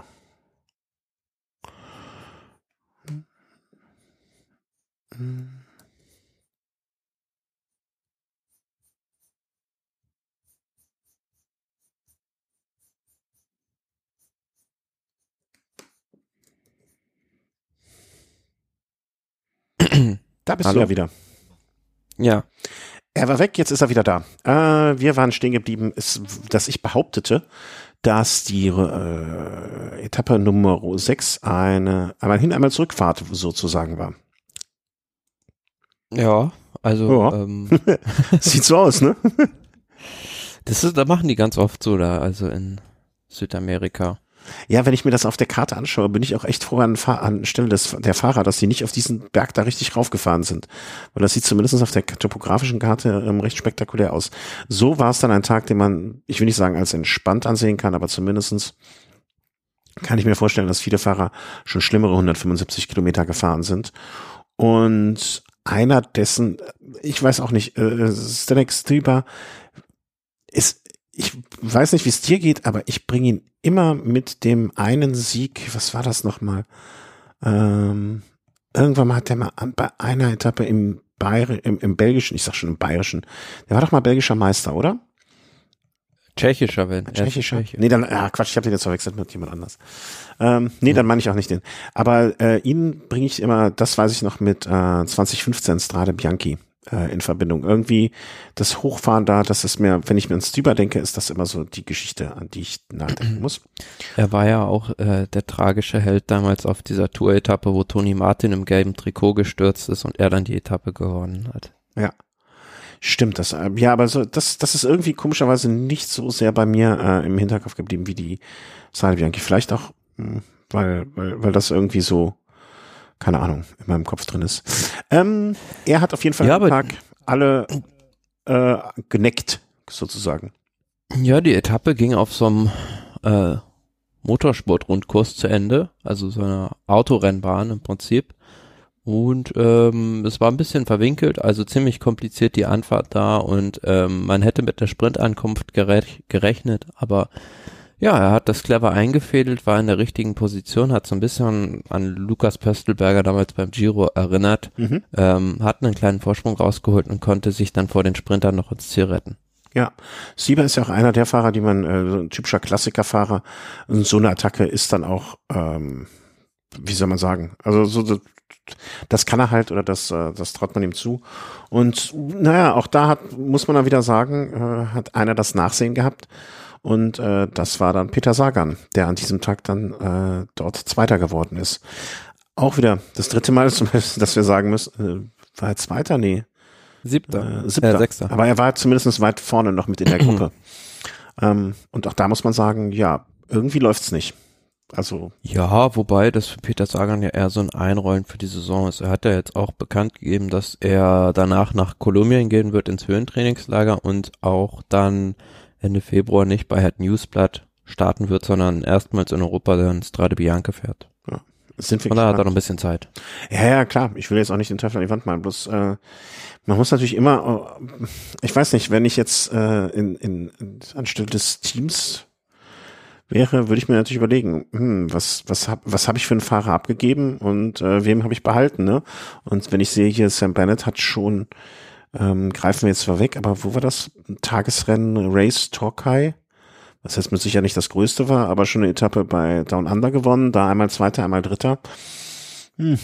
Klar, aber Sam Bennett wird kein Monument außer vielleicht Mailand Sanremo gewinnen. ja, gewinnt ein Sagan eins? Ich weiß es nicht. Ja, der hat zumindest größere Chancen, würde ich sagen. Hm, hm, hm, hm. Ich bin gespannt. Also, wie gesagt, wir sind ja alle, also ich, ich will nicht sagen, wir sind alle Fans von Sagan, aber ob er nicht vielleicht auch schon mal irgendwie seinen Zenit überschritten hat, ich bin gespannt. Also, was hat er im letzten Jahr, was hat er im letzten Jahr gewonnen auch eigentlich? Um es mal ganz ketzerisch zu sagen. Okay, Das grüne Trikot bei der Tour, ne? ja, Eine eine Etappe. Man könnte es anders sagen. Eine Etappe bei der Tour, eine Etappe bei der Tour de Suisse, mh, eine Etappe in Kalifornien. Äh, Das war eine Etappe Down Under. Das war's. Also ketzerisch Ja, war, aber er war, er war ja gesagt. noch, nie- noch nie derjenige, der über die Quantität, sondern eher über die Qualität der Siege gekommen ist. Mh, Ja, ja. Ich bin gespannt, ich bin gespannt. Aber ich, ich will, möchte ja jedem Fahrer nur das Beste wünschen und dass sie gut zurückkommen. Äh, wo waren wir jetzt stehen geblieben? Ich habe mich selber aus dem Konzept geschossen. Etappe 6. Etappe Nummer 6, ja, alles klar. Dann zur Etappe 7, letzte Etappe bei der Rundfahrt. So ein welliger Stadtkurs, welliger Stadtkurs übertrieben, aber welliger Kurs zumindestens im Rundkurs. Eigentlich könnte das auch gut eine Autostrecke sein, ne? Also gibt so gut wie keine 90-Grad-Kurven, ein bisschen rauf, ein bisschen runter. Eigentlich wie gemacht für Hochgeschwindigkeitsfahrt, San Juan nach San Juan. Dementsprechend Sieht sehr kurios aus, wie so ein Lasso auf der Karte. ja, genau, genau, genau. Oder, oder wie so ein Wasserfleck, der sich so ausgebreitet hat. Und dass bei einer solchen Etappe dann ein Sprinter siegt, man muss sich das auch mal vorstellen, die sind 141 Kilometer in unter drei Stunden gefahren. Das, äh, da, da weiß man, da weiß man, wer, wer am Horn gezogen hat. Ja, und ja. Hm? acht oder neun Runden kriegst du auch schon Drehwurm da. Ja, das ist wahrscheinlich zu, zu ja, vor allem du siehst ja auch alles immer wieder. Ich würde da, glaube ich, doll werden. Und ähm, ja, Gaviria, wie du schon eben sagtest, glaube ich, vor Peter Sagan, für Alvaro José Hodek, äh, Belletti, äh, Hofstetter, nee, wie spricht man aus? Hof, Hof, Hofstetter? Hofstädter. Hofstetter, Hugo also Hofstetter. es ist einer aus dem Elsass. ah, okay. Äh, ja, Hugo. da, äh, das war die Platzierung jetzt. Äh, Gesamtergebnis ganz klar und ähm, völlig über jede Zweifel erhaben. Remco Evenepoel vor Filippo Ganna, vor Oscar Sevilla, der mit 43 nochmal aufs Treppchen gefahren ist. Ja, schöne Rundfahrt, kann man sagen. Ja, was mir nur aufgefallen ist, dass dieser Sprintzug bei UAE Emirates, also Gaviria hat ja drei Etappen gewonnen, sehr, sehr gut schon funktioniert mit Molano und Richese da als Anfahrer. Also das könnte durchaus interessant werden in diesem Jahr, ob es da nicht vielleicht mal jemanden gibt, der den der König Zug da Paroli bieten kann. Das wäre schön, wenn wir auf vielen, äh, auf vielen Ebenen, also im Punkto Sprint zumindest zwei ebenbürtige Teams, Ges Gesamtwertung zwei ebenbürtige Teams mit äh, Jumbo und auch äh, Ineos, ne, wenn wir da mal wieder alles etwas verteilter wäre. Wobei ich finde ja im Sprint war das ja immer schon immer schon so. Es war ja mehr die Sorge, dass dieses Jahr die König Quickstep dann einfach so dominierend und bestimmend ist. Was haben wir denn da als nächstes? Im Prinzip kolumbianische Meisterschaft. Warum sprechen wir über die kolumbianische Meisterschaft? Kannst du mir das mal bitte sagen? Weil es ein mittlerweile sehr prestigeträchtiges Rennen ist mit wahrscheinlich äh, mehr Zuschauern als alle Rennen im Nahen Osten zusammen. okay, das stimmt. Da, also da gebe ich dir recht. Ähm, was war denn das Entscheidende? Also bei der kolumbianischen Meisterschaft ist es. Ähm ja, der Sturz von Egan Bernal war sehr spektakulär, muss man leider sagen. Der ist in der Abfahrt, ja, ich schätze mal so mit 60, 70 Sachen einfach vom Fahrrad gerauscht. Trotzdem am Ende, äh, ja, eigentlich im Prinzip mirakulös gut davongekommen und äh, noch Dritter geworden. Ja, also ich habe es jetzt gerade hier nochmal kurz gesehen, ähm, wie man, wie man überhaupt danach wieder aufstehen kann. Absolut, also äh, und damit meine ich jetzt äh, also ich würde, ich bin mal bei 35, glaube ich, abgeflogen. Danach hatte ich einfach keinen Bock mehr, überhaupt nochmal aufs Rad zu steigen. Also, also Zweiter war sogar am Ende. Pardon. Ja, ähm, äh, ja, ob der erste, zweite, dritte ist, dass er überhaupt nochmal aufs Rad gestiegen ist an dem Tag, finde ich absolut äh, äh, verwunderlich, weil oh, das, das tut einem ja schon. Also ich, weißt du, an welche Szene ich ja jetzt nochmal, wo ich das nochmal sehe, denken muss? Ähm, auf jeden Fall die Szene von ähm, Valverde. Weil im Prinzip ist der genauso, oder auch hätte der, wenn man, wenn er ein bisschen mehr Pech gehabt hätte und die Gitter an der Stelle da anders gestanden ja. hätte, hätte das nämlich genauso blöd ausgehen können, äh, wie damals Valverde. Weil, ne, da, das Glück war, der ist da, da waren ja gar keine Gitter, der ist auf den Bordstein gedonnert sozusagen. Was jetzt auch unschön ist, aber wäre ein Gitter gewesen, hätte sie Füße draußen, das hätte auch wirklich deutlich böse ausgehen können. Ja, also für mich äh, immer noch äh, die, die Balls of, der Balls of Steel Award geht dieses Mal eindeutig an äh, Bernal äh, überhaupt nochmal aufzustehen, äh, dann noch das Rennen zu Ende zu bringen und dann, äh, du sagst, Zweiter zu werden. Ähm, Hut ab. Ja, schon krass. Also, ja. und gewonnen das Rennen übrigens von Sergio Igita, diesem winzigen fast Kolumbianer von EF Education und da bin ich jetzt, jetzt mal auch auf das Meistertrikot gespannt. Wie, wieso? Also wie die das in der Größe hinkriegen oder wie, die, wie, bunt, wie bunt die das machen? Nein, wie das dann aussieht natürlich. Also ich bin mir sicher, dass die auch in Größe äh, XS oder was hat er dann äh, ein Trikot haben. Ich weiß nicht, ob du das dich daran erinnerst. Du könnt, also du, du bist eigentlich zu jung dafür, aber du könntest es ähm, aufgrund deines Sportnertyps wissen. Es gab, glaube ich, mal die Basketballmannschaft von Litauen. So, also die, die gab es schon mal. Also das ist ganz, das ist schon mal Fakt an meiner Geschichte. Die gibt's wahrscheinlich immer noch. Die gibt's immer noch, aber hoffentlich. Ich hoffe, ihnen geht's auch allen gut. Die ähm, Litauen Olympische Spiele, ähm, Basketball, die wurden gesponsert, also da gibt's ja kein richtiges Sponsoring äh, bei den ähm, bei den Olympischen Spielen, aber die haben ein Trikot gesponsert bekommen sozusagen. Und zwar war das ich hoffe, ich krieg das jetzt zusammen, von Led Zeppelin oder so. Oder von irgendeiner kruden Band. Ähm, Trikot, ich, oder ich habe das geträumt auch. Litnau und Lettland oder die sind von irgendeiner komischen Band gesponnen, haben die die Trikotsätze geschickt bekommen, geschenkt bekommen. Und das waren auch so ganz bunte Hippie-Trikots, sag ich mal. Ich hoffe, irgendeiner der Hörer kennt diese Geschichte und äh, kann die ausfindig machen, weil ähm, das wäre jetzt zu schade, wenn ich das irgendwann geträumt hätte. Äh, das muss so in den 90ern gewesen sein. Vielleicht so bei dieser Dream Team 92 Geschichte oder irgendwas. Ja, aber nicht, ähm, weil die so klein waren. Nee, aber ich dachte ganz ehrlich jetzt gerade im Moment, ähm, äh, Trikots, Basketball. Ähm, ich musste gerade dran denken, weil ich meine, Education First, deren Trikots sind ja nun auch schon mal per se ein bisschen bunt. Ähm, und das dann noch gepaart mit dem, äh, mit den Trikots von äh, von dem kolumbianischen Meister, das kann ja eine ziemlich, äh, ziemlich krude Mischung werden. Also da, da musste ich jetzt dann denken, noch nicht mal an die Größe. Hm. Aber, aber wir haben das Trikot noch nicht gesehen, ne? Nein. Ja. Also ich habe es zumindest noch nirgendwo entdeckt bisher. Ja.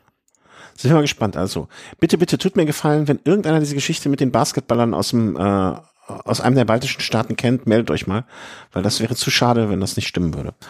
Äh, ja, also sind wir auf das Trikot gespannt, warten wir ab und kommen jetzt zum, ich sag mal, mittlerweile traditionellen Start äh, in Europa oder der europäischen äh, Saison. Also nicht jetzt so traditionell wie Paris Tour oder oder ähm, so etwas, äh, aber zumindestens so die ersten Veranstaltungen in Europa und das ist jetzt die Mallorca Challenge.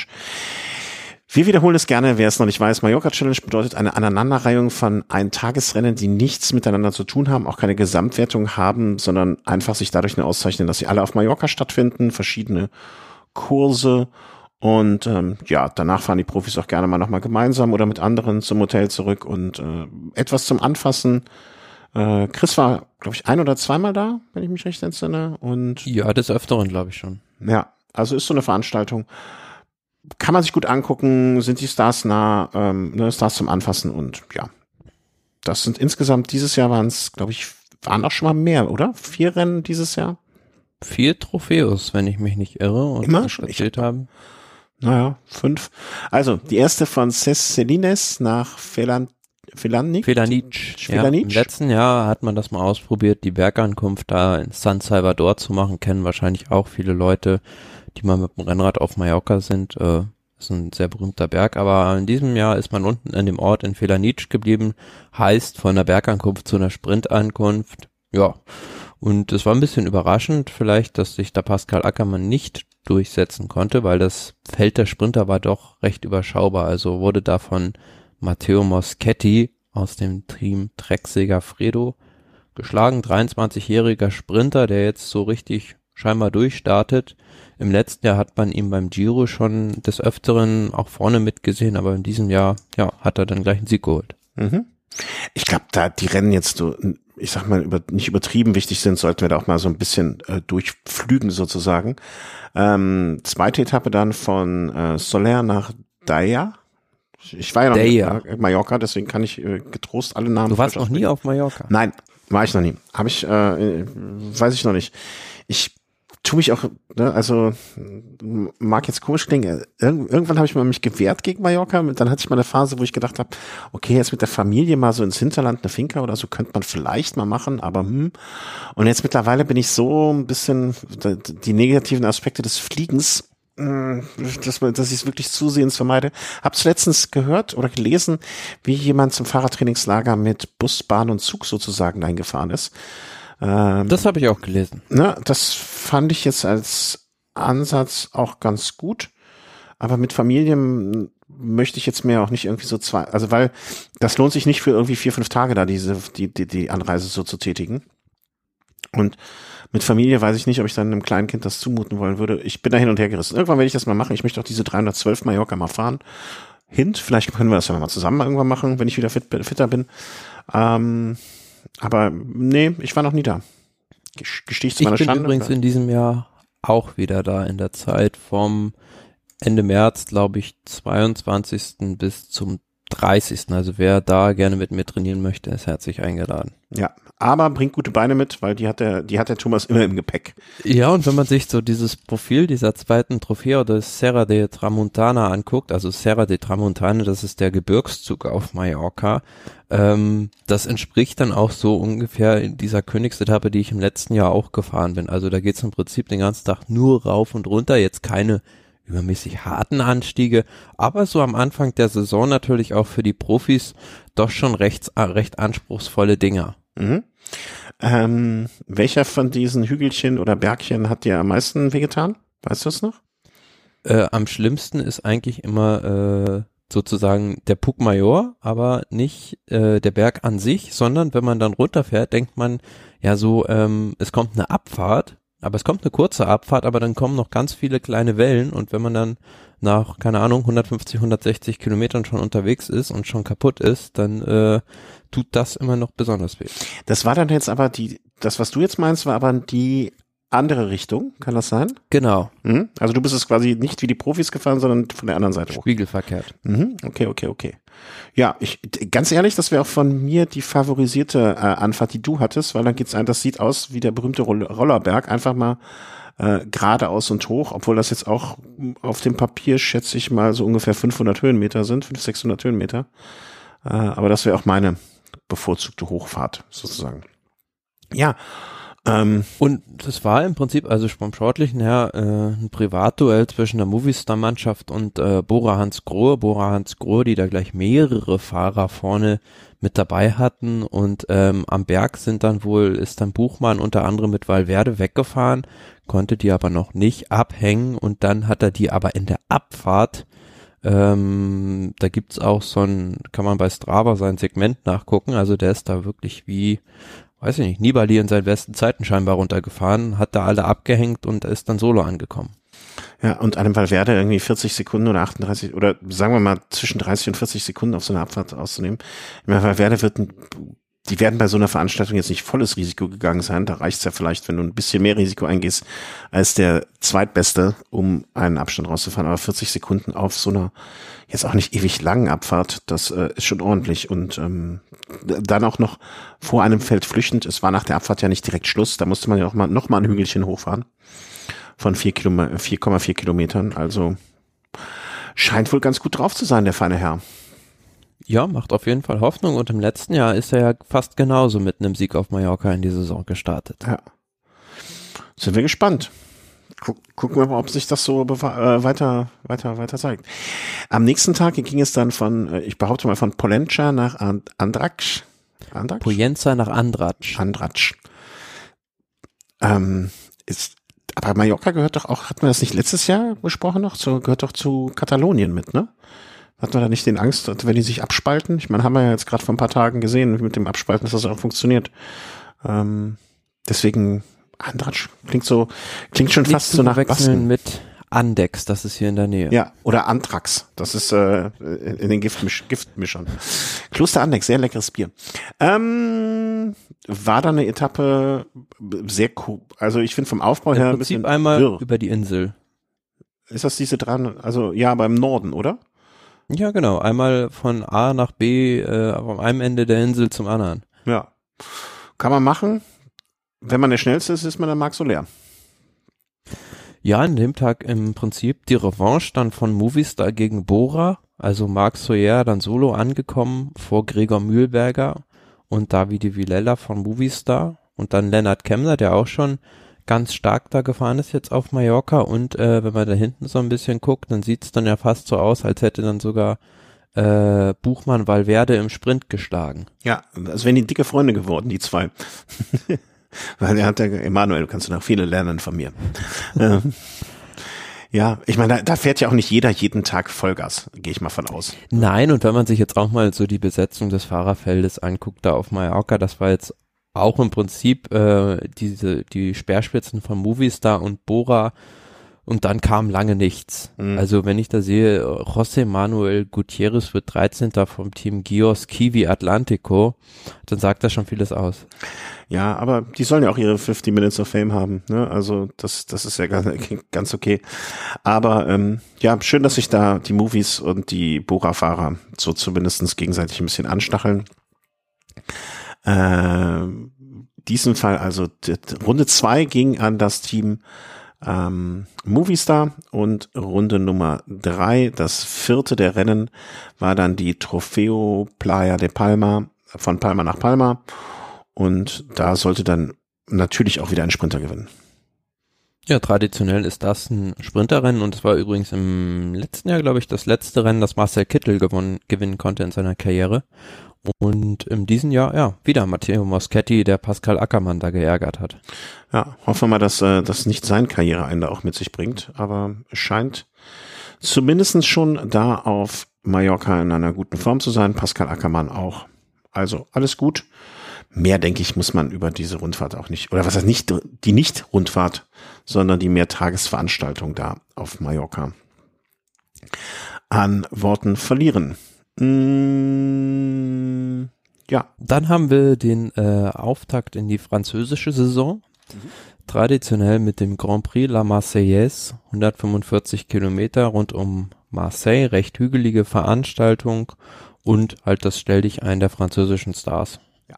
Also nicht wie ich, ich also Paris Tour ist aber dann doch das Rennen zur Sonne, das ist doch schon das der eigentliche Paris-Nizza. Äh, Paris-Nizza, Paris-Tour, Quatsch, was erzähl ich? Das ist im Herbst. Ja, ja, ja. Ähm, das ist ja für mich, finde ich, dann eher noch so der, äh, der, der Einstieg in die, in die richtige Saison. Ja, und bei diesem Grand Prix La Marseillaise sind die Franzosen ja fast unter sich ausschließlich. Paris-Nizza ist ja internationale genau. Klasse schon am Start. Ja, ja, also, und du sagtest es, äh, also Franzosen fast nur unter sich, da sieht man dann schon unter den Top 4 ein Belgier, ein Spanier, auf Platz 5 ein Belgier, Bossernhagen auf 9. Aber du hast schon recht, also die, die Anzahl der Nationen äh, sind die äh, Franzosen schon deutlich mehr vertreten. Und äh, gewonnen hat äh, Benoit, puh, puh. Cosnefroy. Cosnefroy, hätte ich auch geraten. Vom Team AG Dessert ist, ich hatte diese Rundfahrt oder diese, diesen einen Tagesrennen komischerweise deutlich weniger kopiert in Erinnerung. Wird da der Kurs jedes Mal gewechselt?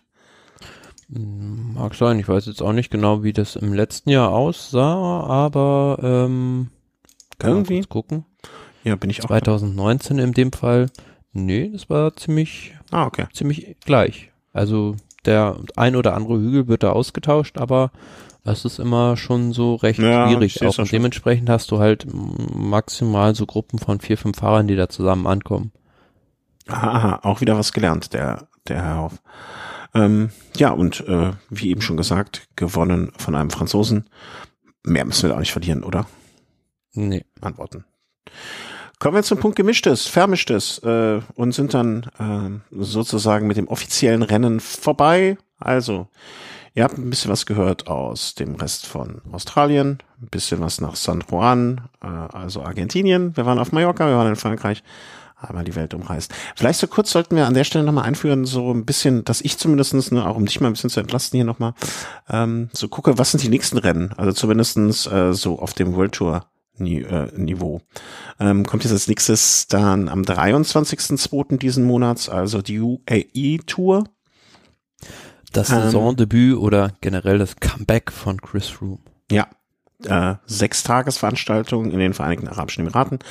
29.02. dann äh, Omelette Head Newsblatt, äh, also Ende diesen Monats und dann Strade Bianchi. Aber bis dahin haben wir schon noch, glaube ich, mindestens einmal miteinander gesprochen. Ja, und wir haben halt auf äh, europäischem Niveau dann als nächstes jetzt Valencia-Rundfahrt, die jetzt losgeht, Etoile de Bessèges, Provence-Rundfahrt, Algarve-Rundfahrt beispielsweise oder Murcia-Rundfahrt und dann jetzt in, im ja, fernen Osten oder ist, nee, ist der nahe Osten, äh, Saudi-Arabien-Rundfahrt, Langkawi-Rundfahrt oder dann, ja, diese ganzen kleinen Rennen, die es da gibt. Murkia-Rundfahrt habe ich meinen Fahrer extra schon für eingekauft. da kommen wir am Ende nochmal zu. Gott, habe ich mich dumm angestellt. Oh Gott, oh Gott, oh Gott. Ähm, Sonstiges. Ja, Degenkolb, der sich ja schon im Verein für die Erhaltung von Paris-Roubaix äh, engagiert hat und dort zurückgeben möchte und so weiter und so fort, bekommt jetzt seinen eigenen Sektor. Wenn ich ehrlich sein darf, hm, ich habe noch nicht gewusst, dass es, wie soll man sagen, äh, dass die mit Namen äh, so benannt wurden. Also es war mir überhaupt nicht bekannt. Nee, benannt nicht, aber die haben ja alle Namen. Und ja. dementsprechend kann man die ja dementsprechend auch umbenennen. Also heißt der Wald von Arenberg jetzt John Degenkolb Wald, um es etwas auf die Spitze zu treiben. Ja? Nee, es handelt sich hier um den Sektor Ornay à Vadinier à Marche. Also es ist der längste Sektor mit 3700 Metern. Aber die haben ja alle äh, auch Namen Monson-Pével oder beispielsweise Carrefour de l'Arbre. Das ist ja immer der entscheidende Sektor kurz vor Ziel der heißt, glaube ich, so, weil es da äh, so ein altes Café gibt, das äh, bis vor ein paar Jahren war es zumindest so immer nur am Tag von Paris-Roubaix geöffnet mhm. hatte. Ja, die Geschichte habe ich auch noch im Hinterkopf, aber das ist jetzt, also dass das nach einem Fahrer benannt wurde und dann nach einem, also ein deutscher Fahrer, der da so einen Titel bekommt, also das muss man sich einfach mal, ähm, also viel mehr kann man, glaube ich, in Frankreich nicht gewinnen als äh, Deutscher. Ja, aber es ist echte Liebe. Ja, ja, ja, ja. Also das meine ich jetzt gar nicht ironisch oder über äh, spitz finde ich. Und er ähm, wird dafür für seine Crowdfunding-Aktion aus dem vergangenen Jahr äh, gewürdigt, wo er das U19-Rennen damit gerettet hat. Ja, also da ich sag mal so, wie gesagt, ne, also was habe ich gesagt? Und man muss dazu ja auch sagen, diese Sektoren sind ja äh, in Frankreich unter Denkmalschutz gestellt. Also John Degenkolb ist jetzt unter Denkmalschutz gestellt. ja, merkt euch das, wenn ihr ihn mal wieder umnieten wollt. Äh, heißt er dann äh, Sektor de Degenkolb? Wird er dann so genannt? Müssen, äh, würde mich mal interessieren im französischen Fernsehen, wie das dann äh, genannt wird. Oder ja, haben die vielleicht weniger Probleme mit der Aussprache als bei Jens Voigt. Ja, das auf jeden Fall. Oder Jan, Jan Ulrich. Ähm, schön, herzlichen Glückwunsch, Herr Dickenkolb. Wir gönnen es Ihnen und freuen uns für Sie. Deutschland-Tour startet 2020 in Mecklenburg-Vorpommern. Hm. Ja, ganz oben in der Küste, in Stralsund. Ja, also zu Ziel der ersten Etappe wird dann auch äh, sein äh, Schwerin, wenn ich das richtig gesehen habe. Mhm. Und die ganze Tour endet in Nürnberg wo ich mir, also da kann, da kann ich mir schon einiges Schönes vorstellen, also wie man dann da hinkommt und wie man da fahren kann. Ich habe nicht in Erinnerung aus den letzten Jahren, dass im Prinzip so eine lange, wie soll man sagen, so eine lange Strecke überwunden wurde. Ja, aber es wird jetzt auch schon gemutmaßt, dass es äh, eine Deutschlandtour gar ganz ohne Transfers wird, nämlich die erste Etappe dann von äh, Stralsund nach Schwerin, dann weiter von Schwerin nach Magdeburg, dann von äh, Magdeburg nach Suhl und äh, dann von Suhl, glaube ich, direkt nach Nürnberg. Ja, ähm, mein äh, Segen, was heißt mein Segen? Also finde ich super. Also ich finde die Idee eines Transfers bei so einer Rundfahrt, vor allen Dingen, wenn sie nicht so lang ist, eh ein bisschen komisch oder, oder, oder übertrieben. Ne? ja, und vor allem bietet Arbeit. sich auch diese Region sehr schön an für eine Rundfahrt, weil da ist generell ja eher so in der ländlichen Gegend weniger los, wo man auch vielleicht ein bisschen leichter hat, da ähm, die ein oder andere Gemeinde auf die Seite zu ziehen, um sowas zu organisieren. Die freuen sich dann und ähm, ist vielleicht auch ein bisschen verkehrstechnisch besser. Du, musst definitiv, wenn du jetzt äh, von von äh, Schwerin nach Stralsund fährst oder umgekehrt, äh, musst du wahrscheinlich weniger äh, Straßen sperren, als du es jetzt äh, hattest äh, von Düsseldorf, Düsseldorf nach Aachen, ne, bei der ja. Tour de France. Ähm, das Ganze drum. Also, ja, und schön wäre es natürlich, äh, der André Greipel hat es ja auch schon gesagt, äh, wenn sie dann da irgendwie in Rostock auch noch zumindest im Speckgürtel rumfahren würden, weil das ja natürlich dann für ihn nochmal eine Heimatrundfahrt wäre. Ja, der, also auch, auch da muss ich sagen, ne, würde mich für ihn persönlich freuen, da so eine Etappe vielleicht dann auch nochmal abzuschießen. Wenn es dazu führen würde, dass er dann auch bei der Deutschlandtour startet, dann wäre das noch umso schöner. Also wenn ähm, ich glaube, die hat er sowieso fest im Plan. Ja, ja, umso besser. Dann, dann soll er da mal schön äh, was abschießen. Aber wie gesagt, also für Streckenführung finde ich so super.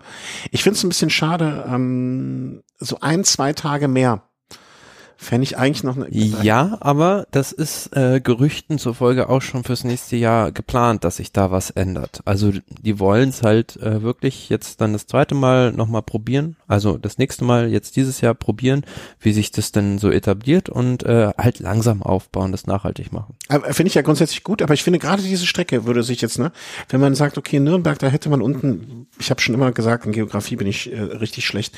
Wenn man von Norden kommt, so noch eine Schleife entweder Richtung Westen oder Richtung Osten gemacht hätte, da bieten sich ja auch die ein oder anderen Berg oder Hügelchen oder, oder Mittelgebirge oder wie man das auch immer nennt, dann äh, an. Hm, hätte, aber ist ja nicht verloren. Kann man ja im nächsten Jahr nochmal machen und kann man dann vielleicht nochmal ein bisschen ausführlicher machen.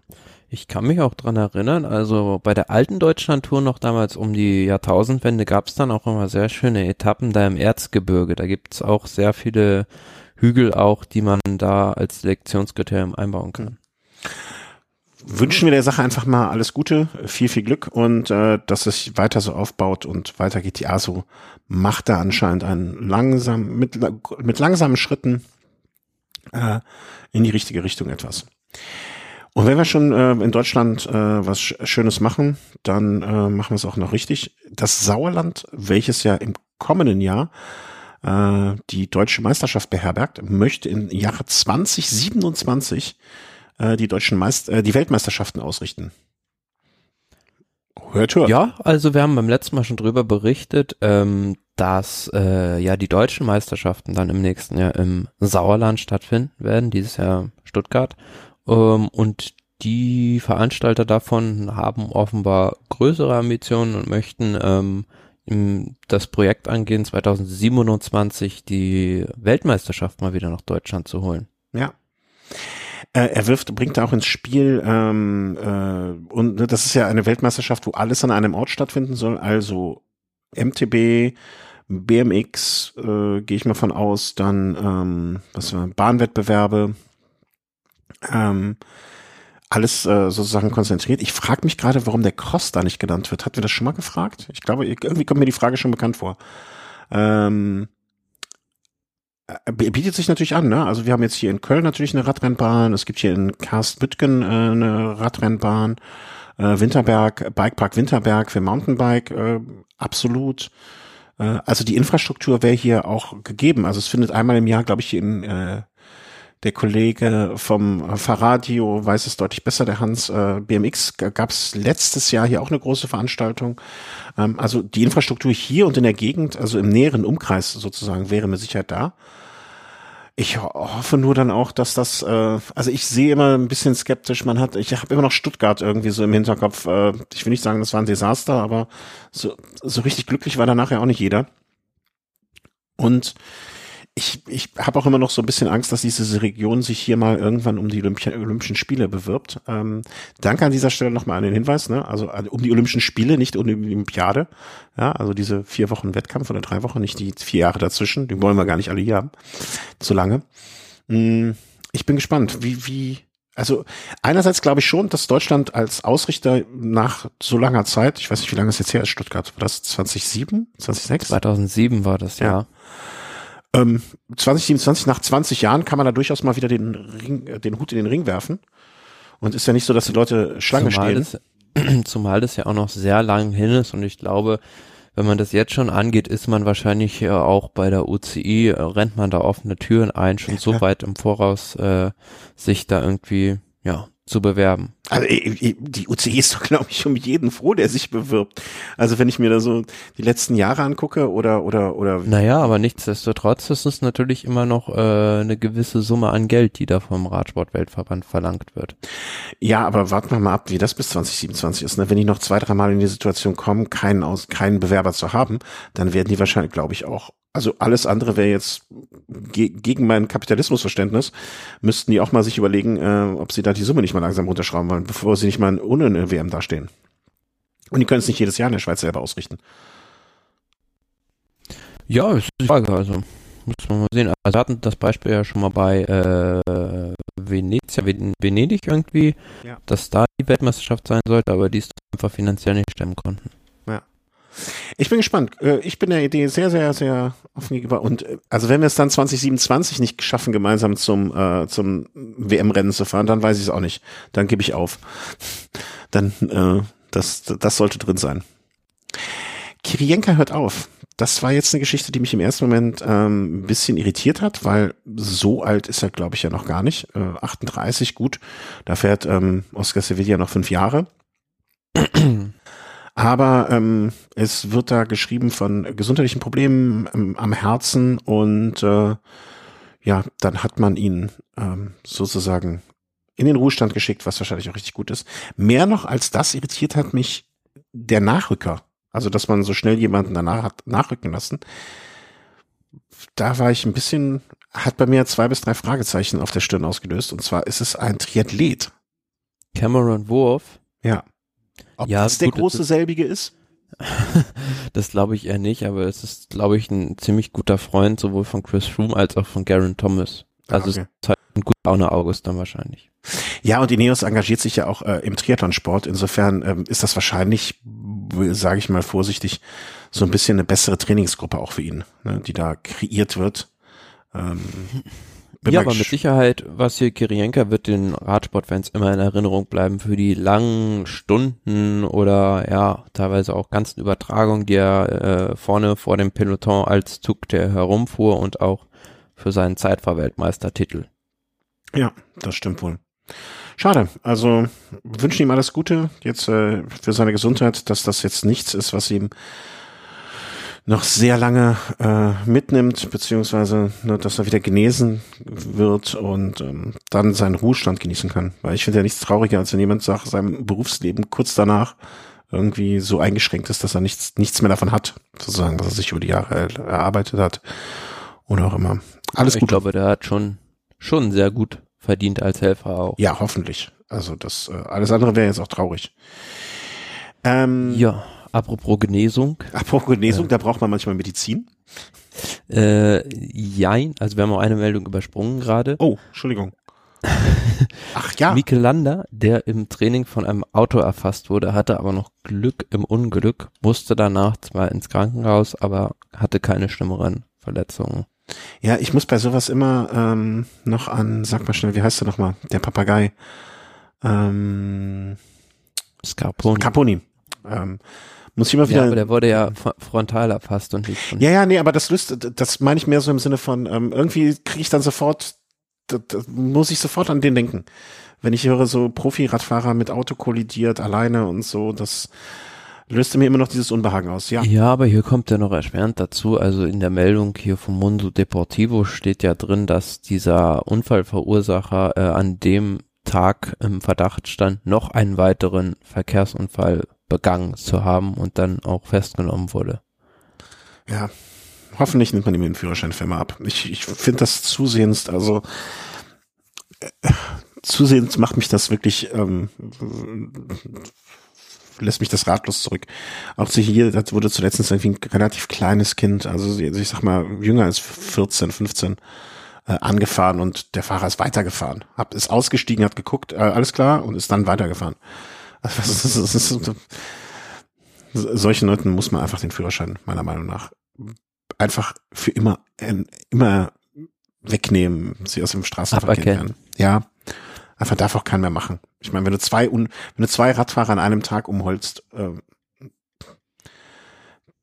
dann zeigt ja auch, dass sich der erste Unfall, also ich glaube, wenn, wenn es mir, niemand kann sich davon freimachen, vielleicht mal einen Moment unaufmerksam zu sein. Ja, das würde ich niemand, also würde ich auch von mir niemals behaupten. Aber wenn man von dem ersten Unfall nicht so geschockt ist, dass man, ähm, dass man dann zumindest an dem Tag nicht mehr ans, ans Steuer geht, dann muss man entweder schon sehr darauf angewiesen sein oder ich weiß auch nicht, kann, kann ich mir nicht vorstellen für mich. Naja, ähm, Landern geht's aber gut, das ist das Entscheidende. Ich dachte auch im ersten Moment, als ich es gesehen habe, ähm, dass man, dass, dass das jetzt hoffentlich nicht so wieder mal einer der Fälle ist, wo man, wo einer der Favoriten sich schon relativ früh in der Saison aus dem aus dem Leben schießt oder aus der aus der Saison oder aus dem nicht aus dem Leben schießt, aber aus aus der Saison schießt, mein Gott, sich verletzt und äh, dann raus ist für das für dieses Jahr. Aber wenn wir bei Spanien sind, dann müssen wir auch zu unerfreulichen Sachen kommen. Ein europaweiter Dopingring.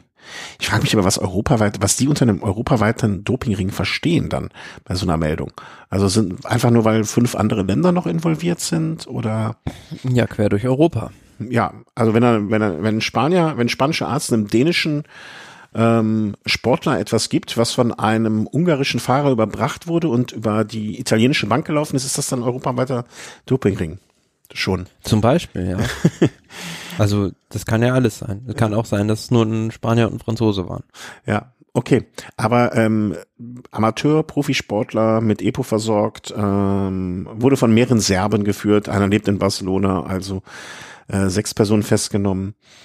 Ist jetzt, ist das jetzt aber ein Schlag, den uns uns Interessierte am Profiradsport trifft? Also hat man da irgendeinen Namen hat man ja nicht gehört, aber hast du hinter den Kulissen irgendwas gehört? Naja, also ähm, es sollen ja sehr, sehr viele Profisportler dabei sein und darunter auch äh, Radsportler und auch Fußballer. Aber solange keine, also meinst du, da kommen noch Namen? Bestimmt ist es nur die Frage, wie die, äh, was an die Öffentlichkeit gelangt und wann. Also Mhm. ich habe da auch schon irgendwo was gelesen, dass das jetzt auch schon an die WADA weitergegeben wurde. Okay. Ja, sind wir mal gespannt. Also, ähm, na, ich, ich bin da ja erstmal, ne, ich, ich möchte da erstmal ein paar Listen sehen, ein bisschen ein paar Namen sehen. Vorher mache ich mir da noch keinen großen Kopf. Wird wahrscheinlich, wenn's, wenn Radsportler sind, kurz vor der Tour, äh, vor der Tour, sieht man immer wieder eine Veröffentlichung. Ähm, ich hoffe, dass das dann nicht wieder bei der Operation Puerto dann wieder nur Radsportler sind, sondern dass man da auch dann, ähm, so, so sagt man, die mit der mit der großen Liste rausgeht und dann mal alles äh, benennt. Eher noch da finde ich interessant, ähm, oder da wurden dann ja auch schon die Namen kolportiert, ähm, dass Jakob Vogelsang ähm, angeblich Kontakte gepflegt hat, mit zusammengearbeitet hat mit dem Dr. Michele Ferrari. Und da wiederum kann man dann schon direkt sagen, das geht so nicht, Herr Vogelsang. Nee, also es Oder ginge, wollen wir im Konjunktiv bleiben, ginge nicht. Ist gar nicht richtiger, oder? Bevor wir jetzt hier noch äh, unser Arsch geklagt wird. Also das schreibt eine dänische Zeitung Politiken, ähm, dass er mit Michele Ferrari zusammengearbeitet haben soll, um das äh, auf die Legalität zu prüfen, wäre es, äh, so wie ich das jetzt gelesen wäre, erlaubt gewesen, mit dem Sohn was zu machen, aber mit dem Vater nicht. Aber sowieso ist es ziemlich doof. Ja. Weil, weil vor allem, ähm, wenn man weiß, dass dieses Team oder beziehungsweise auch gewisse Fahrer mit dem zusammengearbeitet haben schon und vor allem der auch lebenslang gesperrt ist und ich theoretisch irgendwie was machen wollen würde, dann ist es ja einfach nur dumm, mir jemanden auszusuchen, der auch noch lebenslang gesperrt ist. Also da gibt's ja wahrscheinlich, weiß ich nicht, wie viele Leute, die sowas auch anbieten. Ähm, äh, ich weiß es auch nicht, zum Glück. Ähm, wer weiß, wann man mich noch in Verführung äh, führen würde. Aber mh, hm, also man muss das vielleicht mal so aufdröseln für die, die noch weniger Ahnung haben, als ich es habe. Ähm, Ferrari gehört zu äh, einer Hand, Handvoll oder mehreren Handvoll, ich weiß gar nicht, wie viele auf dieser Liste stehen, von Personen, die so vereinfacht gesagt ein Berufsverbot im Radsport haben die sich also im Radsport nicht engagieren dürfen, beziehungsweise wo es den Teams verboten ist, mit denen zusammenzuarbeiten. Da stehen auch noch so illustre Namen drauf wie Lance Armstrong. Dessen Leibarzt der war. Dessen Leibarzt der war. Rein zufällige Verbindung. Ein Herr Brunel möchte nichts munken, aber ob die nicht mal irgendwann zusammen auch schon mal ein Weinchen getrunken haben, ich kann es mir gut vorstellen. Ähm, äh, wenn ich nur auch den Hauch einen, eines Anscheins erwecken wollen würde, dass ich mit unkoscheren Mitteln arbeiten würde, dann wäre Ferrari wirklich derjenige, den ich anrufen würde. Also, wenn ich wirklich mein, komplett meinen Ruf ruinieren wollen würde, meine Reputation den Bach runterfließen lassen würde, dann wäre es Ferrari. Und ja, aber in, in dem Fall muss man da vielleicht auch mal, also wenn sich das, also sind jetzt alles noch Gerüchte, aber wenn sich das bewahrheiten, sollte dann auch ein Lob vielleicht an die UCI aussprechen, weil rausgefunden hat es diese CADF, und ähm, das ist dieser, dieser Anti-Doping-Abteilung der UCI, die über ja so andere Ermittlungsverfahren da jetzt den scheinbar auf die Schliche gekommen ist. Mhm. Also er wurde offensichtlich, oder es wurde gemunkelt, man habe ihn gesehen ähm, in der Nähe von Monaco, wo er wohnt äh, unterwegs. Und das stelle ich mir immer so lustig vor, hinter einem Scooter, wo Ferrari fährt. Also der Dottore Ferrari fährt mit, ich glaube 71 ist er, kann das sein? 71, 72, äh, 70 plus? Schon relativ alt, ja. Ah, fährt auf, auf dem Moped als jemand, der nichts mit dem Radsport zu tun hat und äh, Vogelsang auch noch am besten Fall im Astana-Trikot, fährt hinter diesem Scooter her und die Gegend um Monaco ist jetzt auch einigermaßen bekannt dafür, dass da einige Anradprofis unterwegs sind, nicht wahrscheinlich nur wegen des Wetters und der schönen Berge, ähm, dass das doch irgendein anderer noch sehen muss, das muss ist doch so offensichtlich wie sonst was. Ja, aber äh, Gerüchten zufolge ist er auch im letzten Jahr schon äh, mit einem schwarzen Trikot hinter einem Scooter gesehen worden. Das hoffe ich doch wenigstens, dass das so klug war. Das war ja diese berühmten. Ist Alexander Vinokurov nicht auch immer im schwarzen Trikot gefahren, damit man ihn nirgendwo kennt und sieht? Und ist das nicht auch hier dem einen, der in Mexiko unterwegs war? War nicht auch in schwarzen Trikots unterwegs? Mhm. Naja. Aber ähm, ja, also ich habe es jetzt auch nochmal verlinkt. Ähm, überraschend kommt es jetzt nicht für mich, wenn man sich mal so das letzte Jahr von Jakob Vogelsang anguckt. Mhm. Also man kann ja beispielsweise hier bei CQ Ranking gucken, wie ein Fahrer äh, über die Jahre so seine Leistung sich entwickelt hat und da sieht man halt bei ihm, ah, 05 hat er angefangen, dann ging die Kurve bis 09 einigermaßen progressiv nach oben, hat er sich so gehalten, bisschen wieder nach unten, bisschen wieder nach oben und dann plötzlich schlagartig äh, vom Jahr 18, 19 hat er eine riesige Leistungsexplosion gehabt. Mhm. Ja, vor allen Dingen ist auch äh, von einem Fahrer, der mehr so Tagesrennen gut fahren konnte, dem man aber mal, also so habe ich ihn zumindestens immer so ein bisschen gehabt, so dem traute man nicht so eine besonders gute Regenerationsfähigkeit zu. Den hätte man jetzt nicht auf dem Schirm gehabt für eine drei, für eine, für eine Wochenrundfahrt oder so. Ne? Da hat er immer mal ein, zwei schlechte Tage gehabt. Ja, aber es passt alles irgendwie so, so doof es auch klingt, gut in ein Bild rein. Also der ist jetzt auch schon 34 und dann mit äh, ja 34 nochmal so eine Leistungsexplosion zu haben, ist schon irgendwo ja, wo ich dann sage, hm, wie kommt das jetzt? Und zum anderen auch hat er im letzten Jahr ja Lüttich Bastogne Lüttich gewonnen und war bei Amstel Gold Race und den ganzen Ardennen-Klassikern super, super stark, fast der stärkste Fahrer eigentlich. Und dann aber bei der, bei der Tour de France, wo man mehr erwartet hätte, ähm, hat das dann nicht geschafft. Ja, und bei der Dauphiné, hat er nicht die Dauphiné letztes Jahr gewonnen? Hat er auch gewonnen, ja. ja. Ja, also diese Regeneration kann man vielleicht nicht durch so einfach durch Hilfsmittel ähm, nach oben pushen. Ne? Also vielleicht hat es dann gereicht, um so eine Dauphiné zu gewinnen, aber mehr nicht. Man muss auch dazu sagen, vielleicht ne, mit 35, ich weiß nicht, wie lange sein Vertrag, müssen wir mal gucken, äh, wie lange, lange sein Vertrag noch geht. Bis Ende 2021. Ja, ne, dann kämpft er dieses und kommende Jahr auch noch um einen neuen Vertrag, um vielleicht nochmal einen letzten großen, guten Vertrag. Weiß nicht, kann mir gut vorstellen, wenn er jetzt sich einigermaßen clever angestellt hat. Ich meine, er ist ja 2006 Profis, ne? 15 Jahren Profizeit sollte man hoffentlich ein bisschen was auf die Seite gelegt haben. Ich glaube, da geht es auch gar nicht so ums Geld, sondern vielleicht nochmal um den sportlichen Erfolg. Aber wie gesagt, mit in dem Alter nochmal so einen Leistungsschub und vor allem diese Leistungskurve, wie gesagt, verläuft doch alles andere als linear. Also bis zum letzten Jahr ist sie einigermaßen linear verlaufen, aber dieser Ausreißer, ja, hat schon viele da ein bisschen aufhorchen lassen. Aber da muss ich eins mal ganz klar so, so loswerden und sagen. Es, wenn die Motivation eine finanzielle, finanzieller Natur wäre, ja, also wenn ein Fahrer sagt, okay, ich bin jetzt 15 Jahre Profi und ich habe immer noch nicht genug beiseite gelegt, dass ich jetzt bis ans Ende meiner Tage noch einigermaßen entspanntes Leben verbringen kann. Ich mache jetzt irgendeine Dummheit aus unserer Sicht jetzt, mache die Dummheit X, um jetzt vielleicht nochmal zwei, nochmal einen großen Vertrag, der mir dann hilft. Ne, nochmal vielleicht zwei, drei gute Jahre. Und dafür muss ich jetzt mal ein Jahr voll durchstarten. Und dafür hole ich mir den Ferrari, obwohl eigentlich das Risiko so groß ist. Dann hab, ich will nicht sagen, dass ich dafür Verständnis habe, aber ich kann den Gedankengang nachvollziehen. Aber wenn ich doch alles, wenn ich eine Karriere wie Vogelsang hatte, ja, ich war jetzt 15 Jahre einigermaßen okay, ich habe mal hier was gewonnen, da mal was gewonnen. Ich habe eine gewisse Reputation, ich habe jetzt bis dato wäre mir nicht bekannt, dass das schon mal irgendwie negativ aufgefallen wäre, wegen irgendwas. Ich habe mir genug beiseite gelegt, dann für dann fürs Ego nochmal so ein Risiko eingehen. Alles, also wirklich auch alles in Frage zu stellen, was man bisher erreicht hat, weil bis dato wäre ich jetzt, ne, weiß nicht, ob mein Gedächtnis einfach so, so schlecht ist, aber bis dato ist er mir noch nie irgendwie äh, in, in, in negativ aufgefallen in der Hinsicht. Und das dann alles nur fürs Ego nochmal riskieren? So dumm, also so dumm möchte ich nicht sein, möchte ich keinen Menschen. Naja, steckt man nicht drin und äh, es ist ja auch so, dass er jetzt da nicht alleine betroffen ist, sondern Gerüchten zufolge soll auch noch ein anderer Fahrer aus der Mannschaft, nämlich Luzenko, betroffen sein. Mhm. Ja, okay, den, da muss ich gestehen, habe ich jetzt nicht so den, ich will nicht sagen Draht zu, ist das falsche Wort, aber da fehlt mir so ein bisschen der Bezug zu.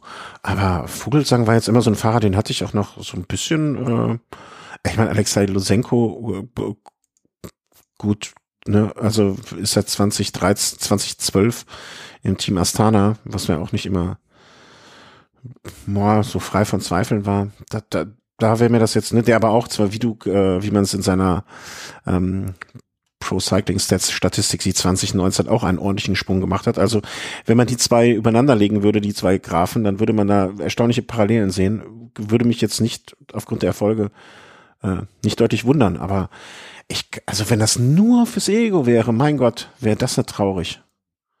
Ich bin gespannt. Ja, aber es gab ja auch 2014 war das, glaube ich, bei dieser Operation Padova die Gerücht, dass äh, Astana da im großen Stile mit Dr. Ferrari zusammengearbeitet hat. Also da sollen 17 äh, Fahrer von Astana mit Ferrari in Verbindung gebracht worden sein. Mann, Mann. Von daher ist es jetzt, ja, alles nur bislang auch nie, noch nicht hieb- und stichfest, aber schon so, kommt nicht von ungefähr. Ach, wo, wo Rauch ist, brennt's. hat sich denn der Ferrari, der hat doch auch so eine komische Seite, so 5312 oder 4813 oder irgendwie sowas, ne? Ja, aber da analysiert er nur Leistungen. Ah, aber der, der, ich hatte den jetzt auch so als Lautsprecher ähm, äh, im Hinterkopf.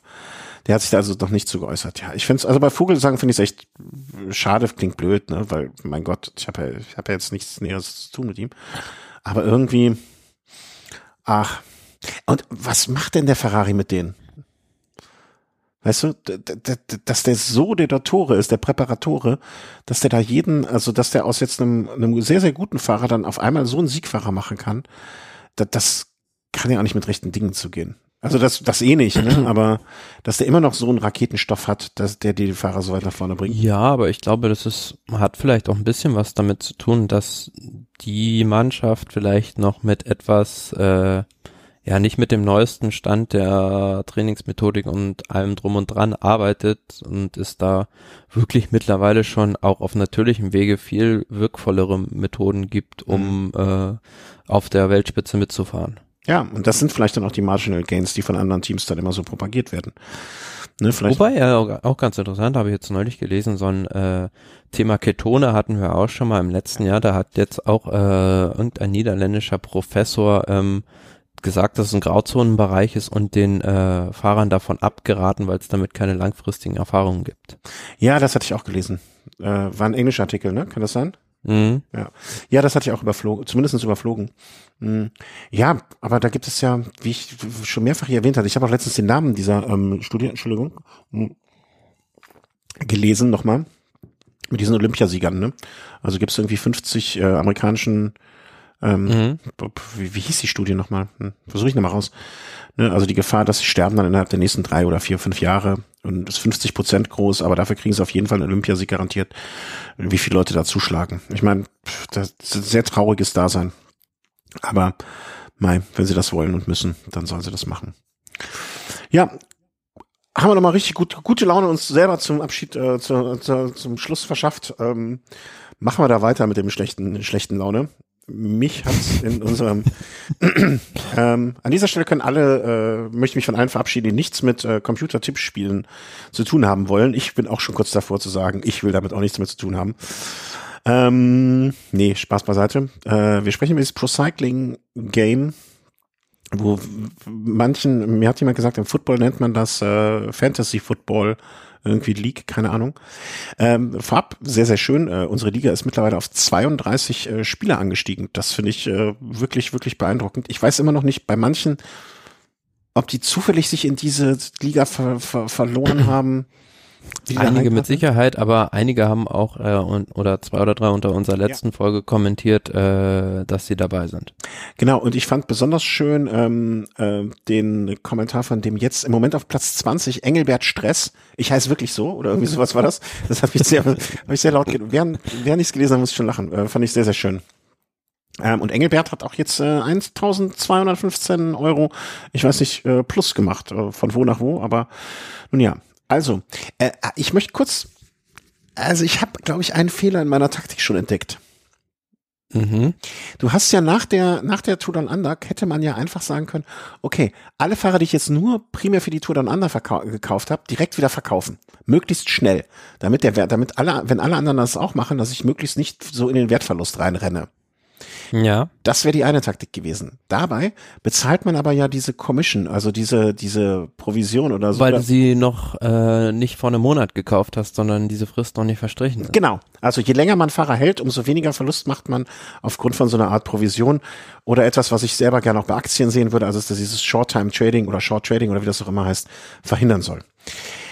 Ich frage mich jetzt im Nachhinein, ob ich nicht trotzdem hätte alle Fahrer verkaufen sollen, weil der Wertverlust dadurch, dass alle anderen die Fahrer verkaufen, so viel größer ist als diese zehn Prozent, die ich verloren hätte. Weißt du, dass ich, wenn ich die alle mhm. behalte und sie dann erst verkaufe, welcher Wertverlust größer ist? Bin ich aber noch nicht zu einem Schluss gekommen mit meinem Gedanken. Ja, aber auf der anderen Seite denke ich mir halt, äh, so weiß ich beispielsweise bei einem Richie Port, den wir ja auch beide im Team haben, der ist halt im Wert enorm gesunken, jetzt nach Down Under, weil die natürlich danach gleich alle verkauft haben. Aber vor so Rennen wie jetzt Paris-Nizza zum Beispiel, was er dann fahren wird, und ich glaube, ähm, Katalonien-Rundfahrt fährt er denn ja auch, da wird er auch wieder gute Ergebnisse herausfahren und da werden sich dann auch wieder einige den holen und dann wird er wieder im Wert steigen. Ich habe ihn verkauft. ja, gut. Danke, dass du mich jetzt darauf hinweist und nicht vorher. Ja, also ich bin mit der Taktik noch nicht äh, so durch, aber ich, äh, ich habe ein paar verkauft und ich habe auch ein paar neue gekauft. Ähm, ich, ich sag nur, ich, ich hebe ein großes Zeichen mit Murcia-Rundfahrt. Wen muss man bei Murcia haben? Ähm, aber mal gucken. Also ich bin da immer noch, ähm, also noch bin ich, äh, noch bin ich guter Dinge und gucke mehr rein, als ich es bei jemals bei irgendeinem anderen äh, Computerspiel gemacht habe. Und bei Richie Port habe ich nur 10.000 Minus gemacht. Was ich jetzt an, in Anbetracht der Tatsache, dass der ja ordentlich äh, Siegesprämien eingefahren hat, glaube ich, verkraften kann. Aber wie auch immer, ich bin noch ein bisschen mit Spaß dabei. Ja, aber was da schon so ein bisschen auffällt, ist halt, dass diese äh, Siegprämien im Verhältnis, glaube ich, zum ähm, Wertsteigerung der Fahrer gar nicht mal so viel bringen jetzt bei diesen kleineren Rennen noch. Genau, bei den kleineren Rennen auch nicht. Deswegen habe ich da jetzt auch mich äh, gar nicht groß so reingeklemmt. Muss wird natürlich was anderes, wenn man dann mal irgendwie so ein Monument oder sowas abschießt mit einem Fahrer. Dann wird's natürlich auf Schlag gleich viel mehr. Ja. Aber da. Aber ja, gut. Da muss man wahrscheinlich auch sehr früh dann schon die Fahrer kaufen, damit man äh, damit man den Wertgewinn, der sich dann einstellt, dadurch, dass die ähm, Fahrer dann auch relativ kurz vorher erst gekauft werden. Ne? Das, weißt du, wie ich das meine? Also es werden, man springt ja dann quasi auf den fahrenden Zug auf und man muss nur früh genug aufspringen, damit man schon ein bisschen an Plus mitnimmt äh, durch den Wertzuwachs. Ja, aber ich bleib jetzt erstmal so ein bisschen bei der Taktik, dass ich halt schon für die späteren Rennen hatte ich am Anfang der Saison schon ein paar Leute eingekauft, beispielsweise wie Pogacar, der jetzt bei Valencia dann oder ähm, ich glaube, der startet jetzt bei Valencia in die Saison und dann auch im Frühjahr so bei den kleineren Rundfahrten gut vorne mitfährt. Also ich behalte jetzt erstmal meine Fahrer und ähm, eventuell gebe ich dann vor den Klassikern noch den einen oder anderen, tausche ich da vielleicht mal aus. Also ich hoffe, ihr habt alle gut zugehört, denn ähm, wenn man auf diese Liste von 32 Fahrern äh, schaut, dann, äh, warte mal, ich kurz, guck da mal kurz hin. Im Moment Platz eins äh, to, to, to, to, Thomas Thomas Goldmann, das bist du. Also äh, deine Taktik scheint sich zumindest bis jetzt als wirklich sehr, sehr äh, ja, aber ja. es geht immer noch sehr eng zu. Also mein Team ist gerade 5 Millionen 566.000 und 4 Cent wert und ähm, bis Platz, ja, sage ich mal, runter 16 ähm, sind das nur vier, na, nicht mal 400.000 Euro Unterschied. Ja, ich tummel mich auf Platz 4, aber das ist auch mehr Glück als Verstand, das will ich ganz ehrlich sagen. Ähm, bin auch, habe nicht mehr so viel Cash, aber mal gucken. Also ich nehme sowas ja immer sehr, sehr gelassen. Sein Spiel und äh, ich bin für solche Spiele auch nicht sehr talentiert. Es gab ähm, auch schon wieder eine, irgendwie eine Regeländerung, glaube ich, dass der Zugewinn der Fahrer durch äh, sozusagen Spekulation gedeckelt wird ab einem gewissen Fahrer. Mm, aber ja, also ich glaube, die, die fallen einfach noch so ein bisschen im Hintergrund an den Regeln. Und ich glaube auch, das ist in Ordnung. Also äh, ich habe irgendwo, ich weiß nicht, bei irgendeinem sozialen Medium habe ich gelesen, wie Leute sich dann aufgeregt haben über so eine Regeländerung. Dann denke ich mir immer, mein Gott, ey, wie sehr muss man in so einem Spiel drin sein, dass man sich da über so eine Regeländerung, die einen jetzt von Platz 125 auf Platz 127 zurücksetzt, aufregen kann. Was mich wirklich persönlich am Anfang aufgeregt hat, als sie das gepostet haben, dass es Leute gab, die sich dann äh, mit mehreren E-Mail-Accounts angemeldet haben und dann Fahrer verpflichtet haben, nur um deren Wert in die Höhe zu treiben. Ach Gottchen, auf so eine Idee bin ich ja noch nicht mal gekommen. das wurde dann aber halt auch dementsprechend äh, sanktioniert. Ja, weißt du, wie ich das sanktionieren würde? Ich würde einfach alle die Accounts von denen alle äh, ganz groß auf eine Liste setzen und sagen, das hier sind die Leute mit einem wirklich also Frauen machen sowas nicht, glaube ich nicht. Ne? Also das, deswegen könnte man einfach sagen, das sind die Leute mit einem wirklich sehr, sehr kleinen Penis, die sowas nötig haben. Also ganz schlimm. Also wie man, wie, wie man auf die Idee, also ich wäre noch nicht mal auf die Idee gekommen und dann wäre ich zu faul gewesen. In dieser Reihenfolge. Ja.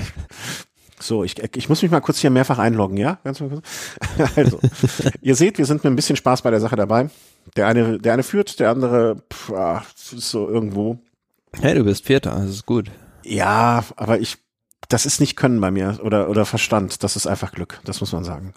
Und ähm, ja, weiter noch, äh, wenn ihr euch noch anmelden wollt, also wenn ihr euch jetzt neu anmeldet, seid ihr zumindest schon mal auf Platz 30 äh, von insgesamt 33 dann. Also ihr seid nicht ganz hinten, müsst ihr starten und äh, die Chancen sind auch noch recht gut mit zwei, drei guten Rennen oder so ganz weit nach vorne zu kommen. Und äh, ja, ich wüsste immer noch gerne, wer von den von den Menschen, die da in der Liga sind, nicht zu unseren Hörern gehört. Ich meine, das kann ich nicht rausfinden, ich, außer wenn ich jeden, kann man da so einzelne Leute anschreiben? Nee, ne? Da gibt es, glaube ich, keine Messaging-Funktion. Nee, das gibt's nicht. Also, da hieß es ja irgendwie, das würde auch äh, technisch sehr viele Kapazitäten Ja. Was mir, ich mir so, nur so auffällt hier bei unserer Liga, also, ähm, was der Letzte in unserer Liga angestellt haben muss, dass der 600.000 Verlust gemacht hat mit seinem Team. Ach, pff, der hat wahrscheinlich ein bisschen, bisschen so Fünfmal alle Fahrer durchgekauft. Nee, aber ähm, der hat Richie Port wirklich am höchsten Punkt mit 600.000 eingekauft und hat ihm dann mit bei unter 500.000 verkauft. Da hast du schon mal 100.000 Minus gemacht. Ah ja, jetzt sehe ich es auch, ja. Das ist natürlich taktisch ziemlich unclever. Der hat wirklich, äh, hat er die ganzen Transfers gemacht? Nee, doch. Ja, weiß ich nicht. Der hat 50 Transfers gemacht in der Zeit. Ja, das ist schon krass. Ja, dann muss er ja für jeden einen Strafzoll bezahlen. Dann ist es kein Wunder, dass du so viel Minus hast. Aber gut, vielleicht zahlt sich Ah ja, am Ende, Ende- dann noch aus, die Transfers, die ich die er wollte gerade sagen, äh, nicht so töten. Am Ende sind wir die, die in die Röhre gucken. Aber hat, ja, also, der hat ja auch bei Fahrern Plus gemacht. Das muss man sagen. Jeder soll mit seinem, äh, mit seiner Taktik da spielen. Am Ende des Jahres wird abgerechnet und äh, dann gucken wir mal weiter. Ist, ist die Landes, ist die Flagge des Landes, kann man sich die aussuchen eigentlich? Weißt du das durch Zufall oder ist das äh, durch IP vorgegeben? Also, ich glaube, es ist vorgegeben durch, äh, erkennt er automatisch, aus welchem Land du dich äh, Ja, ja, ja. hast. Also wir haben auf jeden Fall Leute aus Belgien, viele aus Deutschland, Österreicher sind auch ein paar dabei und ein Italiener. Spanien, ja Moment, Spanien, Italien, ein Land, was ich nicht kenne, Samoa, das wäre dann französisch-Polynesien, ähm, Eritrea, also da, da ist es alles wild. Also wenn und Team Walburgis, das sind, das sind auch teilweise so, so Flaggen, die kenne ich gar nicht. Team Walpurgis kommt auch aus Deutschland. Ach, da weißt du mehr als ich. ist das der zweite Account oder was? Nee, das ist äh, jemand, den ich gut kenne. Ah, und warum hat der so eine, so eine andere Flagge? Das frage ich mich auch. Ja, Keine Ahnung. Vielleicht, vielleicht kann man es irgendwo einstellen. Und, äh, der hat es auch schon rausgefunden. Ja, mein Team, das muss doch hier gehen. Na, das wird meine Aufgabe bis zum nächsten Mal. Finde ich mal raus, wie ich hier mein Account, wie ich das da irgendwie anders machen kann. Ich möchte auch ähm, World Tour Elite, Your Team. Das ist aber für euch jetzt äh, völlig uninteressant. Deswegen verabschiede ich euch in die Woche. Hm, wünsche euch allen äh, ja eine gute Woche selbiger. Bedanke mich für alle Unterstützung.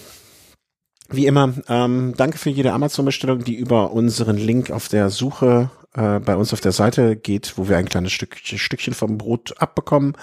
Ähm, danke euch alle für eure Pat- Patreon-Unterstützungen, für eure PayPal-Spenden, für jeden Kommentar, der auch äh, eine moralische Unterstützung beinhaltet und äh, alles, alles, alles. Vielen herzlichen Dank und ich danke dir, Thomas. Wünsche uns eine schöne Woche und gehabt euch wohl. Tschüss. Tschüss.